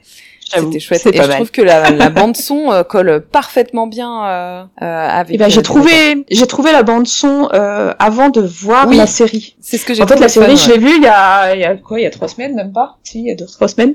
j'ai j'ai vu la série pour la première fois il y a trois semaines. Et en fait, c'est horrible parce que, étant donné que j'ai écrit euh, Déméter sur euh, la bande-annonce, du coup, j'avais les images de Déméter qui se superposaient à Westworld. Et du coup, tu parles beaucoup de magie dans tous tes bouquins finalement. Euh, on n'a pas du tout parlé euh, des Lords d'Automa, euh, euh, qui est un. Alors pour moi un livre isolé, mais je crois que t'as pas fermé la porte à en faire, euh, à y faire des suites ou? Pour le moment, c'est un, ouais, c'est un one shot. Euh, après, je verrai si je fais une suite, mais le, ce- le livre se suffit à, Oui, je suis à lui-même. Ouais, ouais. Euh, même si, euh, comme comme euh, comme vous le disiez tout à l'heure, je trouve que tous tes personnages sont toujours si bien travaillés que même les personnages secondaires, on a envie de savoir ce qui leur arrive et forcément, euh, ça donne envie d'avoir des suites ou des préquels ou ce genre de choses. Mais euh, Ouais. Mais euh, mais en tout cas, c'est un livre qui se lit euh, hyper facilement aussi. Et là, on part. euh, alors euh, pour le coup, je pense que c'est ton ouvrage le plus plus steampunk dans son Ouais, dans complètement. son écriture, euh, dans son univers, etc. Euh, on, on arrive donc dans une cité euh, accompagné d'une troupe de, de forains. Euh, et donc là, pour le coup, on parle de, de, de divination. Dans, bah, dans Victor's Rock, on parle de, de magie euh, de façon plus globale. Euh, dans Déméter, il y a aussi euh, un gros lien euh, à la magie. Et là, on, on a euh, euh, dans le domaine des signes noirs, dans Tel Miracle, on a euh, tout un lien à la euh, au paranormal, euh, au surnaturel, Mm. etc. Donc, euh, est-ce que toi, de ton côté, je sais que t'aimes bien euh, les tarots, par exemple, que tu es quand même, euh, parce que du coup, pour faire le lien, euh, euh, je l'avais déjà dit, mais voilà, on, on- moi j'ai connu euh, les bouquins euh, de, de Joe au départ euh, parce que c'est une amie de notre chère Marjorie, le duc Vanupier. Donc qui elle, pour le coup, elle est deux pieds euh, bien ancrée dans la spiritualité. On peut pas faire moins ancré dans la spiritualité que Marjorie. C'est vrai. Euh, Est-ce que toi, du coup, de ton côté, t'as des pratiques euh, euh, Je sais que tu aimes bien les tarots, les oracles. Est-ce que tu les tires? Est-ce que tu fais d'autres choses? Est-ce que la spiritualité, c'est quelque chose qui est que dans tes univers euh, liés à l'écriture ou est-ce que t'en as quand même dans ton quotidien euh, perso? Alors, je sais pas comment décrire. Euh, pratique. Je, suis pas très pratiquante. J'aime bien tirer tirer les cartes, voilà, surtout avec les copines, j'avoue. Euh, ensuite, euh, en fait, ce qui m'intéresse surtout, c'est euh, dans mon quotidien, c'est euh, le paranormal et euh, tout ce qui est euh, vie après la mort. c'est plutôt ce, ce, ce côté-là. Je vais, je, je pratique pas des, je mets des hôtels ou moi les croyances m'intéressent euh, beaucoup euh, pour le côté euh, euh, euh, historique ou euh, sociologique. Mais euh, voilà, ça va, ça va s'arrêter là. Mais euh, j'aime bien creuser euh, le côté, euh, ouais, paranormal, vie après la mort. euh, euh, c'est des questions qui m'intéressent. Euh, je, j'aime bien aussi euh, de temps en temps euh, euh, pratiquer le pendule. Voilà, donc c'est, euh, Merci Margaret aussi. Vous voyez mes influences euh, dans Hôtel Miracle, par exemple. Tout à fait. Euh, euh, parce que euh, parce que je pense avoir une sorte de sensibilité à ça, mais euh, mais voilà, ça va pas beaucoup plus loin que que ça. Ok. Euh, pour tout ce qui est lié à, à la mort, etc. Est-ce que tu as été, euh, est-ce que tu es curieuse au point de regarder euh, des ghost hunts, ce genre de choses euh, Ah ouais. Ouais, ça c'est ton truc. Ok, bah merci beaucoup. Est-ce que du coup tu peux nous parler un petit peu de d'auto-édition? Est-ce que c'est un choix que tu as fait tout de suite? Est-ce que tu as essayé d'abord de de contacter des maisons d'édition pour proposer tes bouquins Euh, Comment ça se Bah là, passe c'est ce que tu as fait récemment d'ailleurs pour euh, Déméter, je crois. Ouais. Alors euh, l'auto-édition, ça a été un choix dès le départ. Du coup, euh, je me suis directement lancée en, en auto-édition, euh, tout simplement parce que, euh, euh, alors outre l'aspect qu'on qu'on décide de tout, euh, de, du graphisme, des, des enfin, des corrections, on choisit des partenaires, on choisit nos partenaires avec qui travailler. Euh, outre tout ça, euh, l'auto-édition euh, permet aussi de de- d'avoir euh, un rythme de publication euh, plus rapide et aussi de se faire euh, plus d'argent hein, clairement euh, sur sur les livres qu'on vend. Là où euh, en maison d'édition je toucherais à peine un euro par livre, euh, là j'en touche 4 euros. Alors après il y a des frais derrière, mais, euh, mais quand même c'est c'est Ça, c'est- il y a eu c'est- cet aspect financier Non mais c'est clair. C'est clair. qui a joué dans la balance. hein. Euh, ensuite, euh, je suis pas du tout fermée au, par contre aux maisons d'édition, mais au contraire. Et j'aimerais bien, euh, au, dans le temps, devenir ce qu'on appelle un auteur hybride, c'est-à-dire avoir des livres en maison d'édition et euh, continuer euh, l'auto-édition, euh, Ouais, à- à côté. euh. voilà, sur certains titres et en mettre d'autres en maison d'édition. Par exemple, Déméter, euh, voilà, euh, j'ai, je, je l'ai lancé en auto-édition, je, je me suis fait plaisir sur cette saga. Euh, j'ai eu d'excellents retours et euh, j'ai beaucoup de personnes qui me disent que ils voient cette histoire euh, en maison d'édition. Donc je me suis dit, bah pourquoi pas offrir cette chance à, à Déméter et euh, j'ai envoyé les manuscrits. Alors après, sera-t-il pris quelque part C'est encore autre chose, mais... euh, mais voilà, j'ai, au moins j'ai, j'ai, j'ai tenté. Et au Thomas aussi, je l'ai envoyé en maison d'édition. Ok, super. Et du coup, ça te prend par rapport au temps d'écriture, voilà. Le temps que tu passes à écrire ton bouquin et le temps que derrière tu passes euh, bah, à préparer, parce que du coup dans une maison d'édition, c'est toi t'envoies ton texte et puis basta, t'as plus rien à faire derrière. Euh, là, je suppose que tu vas Euh, quand même passer. T'as, quand même, euh, t'as quand même les corrections tu, euh, en maison d'édition. Oui, C'est-à-dire que tu, tu bosses avec le correcteur, bah en fait, comme en auto-édition, tu bosses avec le, le, le, correcteur euh, pour euh, peaufiner ton texte. oui, tout à fait. Voilà, je viens de finir ça avec pour mon premier livre. C'était très très long, effectivement. Mais euh, tout l'aspect mise en page, tout l'aspect euh, euh, découpage, euh, re- euh, faire les couvertures, etc. Tout Ouais. ça, c'est quelque chose qui doit prendre quand même du temps. Euh, alors pour tout ce qui est mise en page, je travaille avec quelqu'un. D'accord, ok. Ouais. euh, alors en fait, ma correctrice euh, fait aussi de la mise en page. Du coup, elle travaille quand elle travaille sur le texte, elle fait aussi ma mise en page. Euh, la couverture, oui, c'est vrai, ça prend euh, beaucoup de temps. Euh, on, les fait à deux avec, euh, Ouais. avec mon homme au dessin et, euh, et moi qui termine euh, tout ce qui est graphisme euh, autour. Euh, mais euh, et ça, c'est un truc que j'aimerais bien déléguer, euh, je pense, à l'avenir. Ok. Ouais. Et euh, alléger, gagner du temps pour euh, pour l'écriture. Pour l'écriture, ouais. Ouais. Ok. Est-ce que Juni, est-ce que tu as d'autres questions qui te viennent à l'esprit euh? Non, parce que bah du coup on a on a on a posé euh, tout ce qui m'intriguait, m'intéressait sur, euh, sur ces statues-là. Après, euh, euh, bah, on le répétera jamais assez, mais euh, il y a des jolies choses. euh, Enfin, parce qu'on parle beaucoup euh, sur la scène actuelle, on va dire fantastique, de, de de tout ce qui se fait en termes de traduction, mais il y a beaucoup dans le réseau francophone de jolies choses, notamment en indépendant. Donc, faut pas hésiter à aller fouiller, à aller chercher en dehors des trends. Euh, Oui. Je critique pas les trends, euh, elles sont là et c'est très bien et elles apportent un lot de bonnes choses aussi. Euh, mais euh, soutenir les auteurs indépendants, euh, c'est quand même cool. Et en fait, on, on est souvent un peu noyé, surtout que le livre là est devenu très à la mode, donc on est noyé par plein de propositions en permanence. Mais n'hésitez pas à aller fouiller, voilà, sur l'indépendant, ça peut être très cool.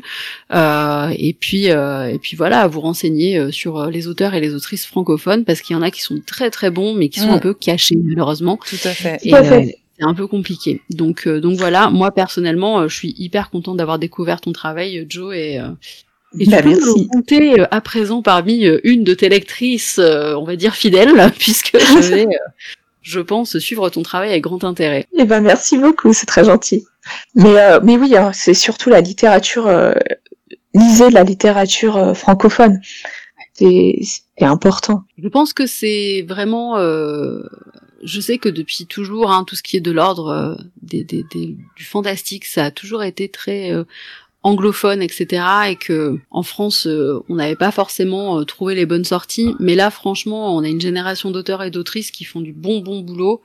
Et, euh, et qui ont des, des univers solides, ça se tient, c'est plaisant à lire. euh, Enfin voilà, donc euh, ne vous ruez pas que sur les traductions. euh, on, a de très bons auteurs francophones. Tout à fait. Après, il y a aussi de bonnes traductions, il y a aussi des de bons textes, mais euh, mais mais c'est vrai qu'inclure aussi les euh, les auteurs francophones dans la pratique de, de vos lectures, par exemple, eh ben ça, ça aiderait beaucoup euh, Ouais. beaucoup l'édition Ouais, puis en parler aussi autour de vous. Et en parler, bien sûr.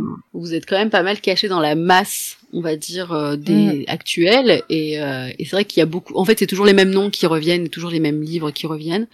Euh, mais il y a d'autres choses et il suffit juste de chercher un petit peu, de creuser et vous allez les trouver très rapidement. Ouais, il y a pas mal de chroniqueurs hein, qui, qui se mettent à, à, à aider les, les auteurs indépendants et qui nous mettent en avant et ils font Ah, des- un travail remarquable. hein. Non, non, c'est très cool. Ah Nous, très- Sur la chaumière, nous sommes pour l'indépendance. Donc, Non, Avant vrai de- que notre cheval de bataille de tout temps, ça a été quand même de soutenir les gens qui sont indés et qui font du bon boulot. Donc, Tout à fait. donc voilà. Est-ce que euh, question, euh, est-ce que toi, du coup, justement, en tant qu'autrice, euh, autrice, d'ailleurs, ça te va comme mot ou tu as une autre préférence, euh, toi? Aucune préférence. Ok. non, on m'a posé la question hier, c'est pour ça. Je me dis, euh, oui, effectivement, il y a des, il y a des auteurs qui préfèrent comme Oh. ça, euh, avec le Oh. e à la fin. Tout à fait. Auteur ou autrice, moi, franchement, peu importe. Très bien. Euh, Est-ce que justement en tant qu'autrice indépendante, tu, as, tu es contente toi de la visibilité que tu as? Est-ce qu'elle augmente petit à petit euh? Alors euh, oui, je suis assez contente de la visibilité que j'ai. Euh, elle augmente petit à petit, mais euh, alors c'est pas fulgurant. Hein, je fais pas des sorties euh, de malade. Mon chiffre d'affaires euh, euh, restait euh, comment dire euh, solide et augmenté petit à petit. Donc euh, voilà, petit à petit on y arrive. Est-ce que du coup tu vois Ah oui, parce que du coup on n'en a pas parlé, mais euh, du coup Joe fait des fait des salons, donc on se retrouve aussi maintenant régulièrement sur les mêmes euh, événements euh, typiques Drasil où on était ensemble la semaine dernière, euh, les Strange Festival où on était. euh, ah Non, tu es passé en touriste à ce non, moment-là. en Ouais. touriste. Euh, bah non, du coup tu fais quoi? Tu fais que Yggdrasil Ouais. je Ouais. fais principalement Yggdrasil. Mais c'est déjà bien, hein, parce que pour le coup, il y a, il y a beaucoup de monde dans ces événements et du coup, ça doit être, ça doit être. euh, Ah oui, euh, oui, oui. Je, en fait, je, les salons, euh, c'est- ça me demande beaucoup de, de, ressources, Ouais. d'énergie. Et euh, pour écrire à côté, je, enfin, j'admire moi les auteurs qui sont tous les week-ends. Ouais. en- Ouais, Ah non, qui hein. font des tournées et Oh. qui écrivent en même temps. Ouais, ouais, ouais, non, Franchement, moi, je les admire. pour les Je- artisans euh, qui font ça tous les week-ends euh, pendant la saison, pendant six mois, tous les week-ends, tous les week-ends. C'est euh. Je, je, je pourrais pas. Physiquement, on me ramasserait la petite cuillère. bon bah donc, Donc, encore euh, une bonne raison de, de venir nous faire des coucous sur les événements Yggdrasil. voilà, faut venir avec Brésil. Euh, Est-ce que du je- coup tu vois euh, une, une euh, un, un- quelque chose qui change après ces événements? Est-ce que tu touches de nouvelles personnes qui te suivent Oui. et qui achètent du coup tes bouquins après en ligne euh, sur tes nouvelles sorties avant les événements? Oui, oui, ça, ça permet d'avoir un, un, un nouveau lectorat qui est pas forcément euh, sur euh, Instagram, hein, Mhm. parce que la, la grosse majorité de mon lectorat c'est c'est quand même Instagram. Ouais. Et euh, donc oui, oui, c'est ça permet de, de toucher cette euh, cette population là et et, euh, et de les fidéliser en fait par euh, via la newsletter. Par exemple. Ouais, qui est trop cool Euh, d'ailleurs. J'aime beaucoup ta newsletter à chaque fois. Ah, merci. Alors, il faut le savoir, je le dis, je, je n'en lis jamais. Euh, je lis très rarement les newsletters que je reçois. Je m'inscris pour soutenir, euh, etc. Mais c'est rare que je prenne le temps de les lire. Mais la tienne, je la lis tout le temps. Bah, j'essaye de mettre un peu de mon, euh, de mon quotidien d'auteur, de d'être un peu plus personnel, peut-être, Ouais, ouais. dans, dans la newsletter. Donc très cool. Bah écoute, du coup, ouais, c'est c'est chouette de savoir que Bah, merci. Euh, que bah, de se déplacer, de rencontrer les gens euh, en vrai euh, et de pas être toujours derrière euh, les réseaux, euh, ça permet aussi de découvrir des nouvelles personnes, de faire découvrir ton travail à de nouvelles personnes. Et ça fait du bien. hein. et ça ça fait fait du bien à On l'auteur. est bien d'accord. Ouais, puis il y a une- euh, c'est assez Avoir un retour. Ah bah oui, un retour direct, ça c'est sûr que ouais, tu- Eh ben très bien. Bah écoutez, je pense qu'on a fait euh, un joli petit tour de ton parcours, de tes livres. euh, euh, on remettra encore une fois le lien euh, vers ta page Instagram et euh, du coup, alors on peut acheter tes livres euh, directement sur Amazon, bien sûr, qu'ils les impriment et qu'ils les envoient directement. Euh, C'est ça. ou euh, sur ton site internet sur lequel euh, on peut commander tes livres et en général Tout tu rajoutes euh, petites dédicaces, des petits goodies, euh, ouais. Donc c'est cool aussi de passer par ce biais-là euh, pour euh, pour pour les personnes qui veulent passer en direct ou alors d'aller la rencontrer sur ses Mm. stands lors des différents salons. Donc pour ça il Je faut page Insta. que on a le droit à beaucoup de goodies avec nous. quand on est euh, un peu fan des univers et tout. Et oui, oui, avec les petites illustrations, les marque-pages, tout ça, c'est vraiment très très chouette. Bah, j'essaye de, de donner un petit bout du monde euh, avec, euh, au travers, alors, ne serait-ce que de la marque-page. Ouais, mais c'est très cool d'avoir un marque-page justement, ouais, euh, personnalisé aux couleurs de l'œuvre qu'on va lire. Enfin, c'est vraiment très cool. Tout à fait. Oh, bah, c'est chouette. Est-ce qu'il y a un dernier truc que tu voudrais partager ou? Je crois qu'on a bien fait le tour. Ok. Eh ben, merci beaucoup en tout cas d'avoir Bah pris oui, le temps. euh, merci. Eh de ben, merci à vous, ça m'a fait super plaisir. Trop cool. Et puis bah écoute, euh, on parlera des, des livres à venir, bien évidemment, à chaque euh, à chaque lecture. je vais apparaître souvent. On ne demande que ça. Euh, N'hésitez pas à nous faire un petit retour si vous avez lu ces livres suite bah, à nos discussions depuis quelque temps. Mettez un commentaire quand l'épisode sortira. Euh, comme ça, euh, Joe pourra aussi euh, y jeter un petit coup d'œil et puis n'hésitez pas à aller suivre sa page si c'est euh, si c'est pas encore fait. Sur ces bonnes paroles, on te libère. Oui, euh, attends, Eh ben, avant, avant, de- avant de libérer Joe, les préventes pour du coup le prochain tome, c'est c'est quand? Bah oui, mais je pense que ça va intéresser pas mal de monde en fait. Euh, alors, normalement, euh, début de semaine prochaine. Ok, ça. Mais euh, le e-book est déjà disponible en prévente euh, Mais oui, j'ai vu sur ça. Amazon. Et donc à partir de la semaine prochaine, donc du 11 au 17, euh, entre le 11 et le 17, euh, les préventes seront dispo. Donc cool. Normalement. J'ai créé un monstre en fait en la faisant tomber dans l'univers. non mais il faut, il faut quand même euh, voilà mettre en avant tout Mais ça. oui, tout à fait. Je suis l'agent de tout le monde, donc euh, C'est gentil. Eh bien, à très bientôt. Merci encore. Eh ben, mer- merci à vous. À bientôt. Et voilà, cet épisode de La Chaumière est terminé. Un épisode extrêmement long pour cette rentrée, mais avec plein de parties différentes, plein de personnes à découvrir. On espère que vous avez passé un bon moment, que les nouveaux sujets, que la nouvelle organisation euh, du podcast vous plaît. Est-ce que ça te plaît, Fabiola? Non, je déteste. je suis prise en otage par cette femme. Aidez-moi. Non mais oui, et oui, oui, je suis, j'ai trop hâte qu'on commence cette nouvelle année, euh, cette nouvelle rentrée de la chaumière. Donc euh, très bien. Moi, je suis très contente de ce qui se passe. Parfait. Eh bien, écoutez, on vous souhaite une bonne fin de, de mois de septembre. On se retrouve au mois d'octobre euh, avec un épisode très octobresque, du coup. C'est vrai. Mais oui, mais en vrai, euh, oui, je pense que c'était le, le plus octobresque des, des octobres qu'on va faire. Tout à fait. Merci euh, beaucoup euh, d'être toujours avec moi euh, après euh, tous ces nombreux épisodes. À travers la tempête. C'est ça. et, euh, et on se retrouve par la newsletter, par le Kofi, par le, Le Discord. Discord. Donc n'hésitez pas à nous rejoindre pour tout ça. Et euh, merci à Oui. vous tous d'être toujours euh, aussi avec nous euh, depuis si longtemps maintenant. Eh ben oui. À très bientôt Bye bye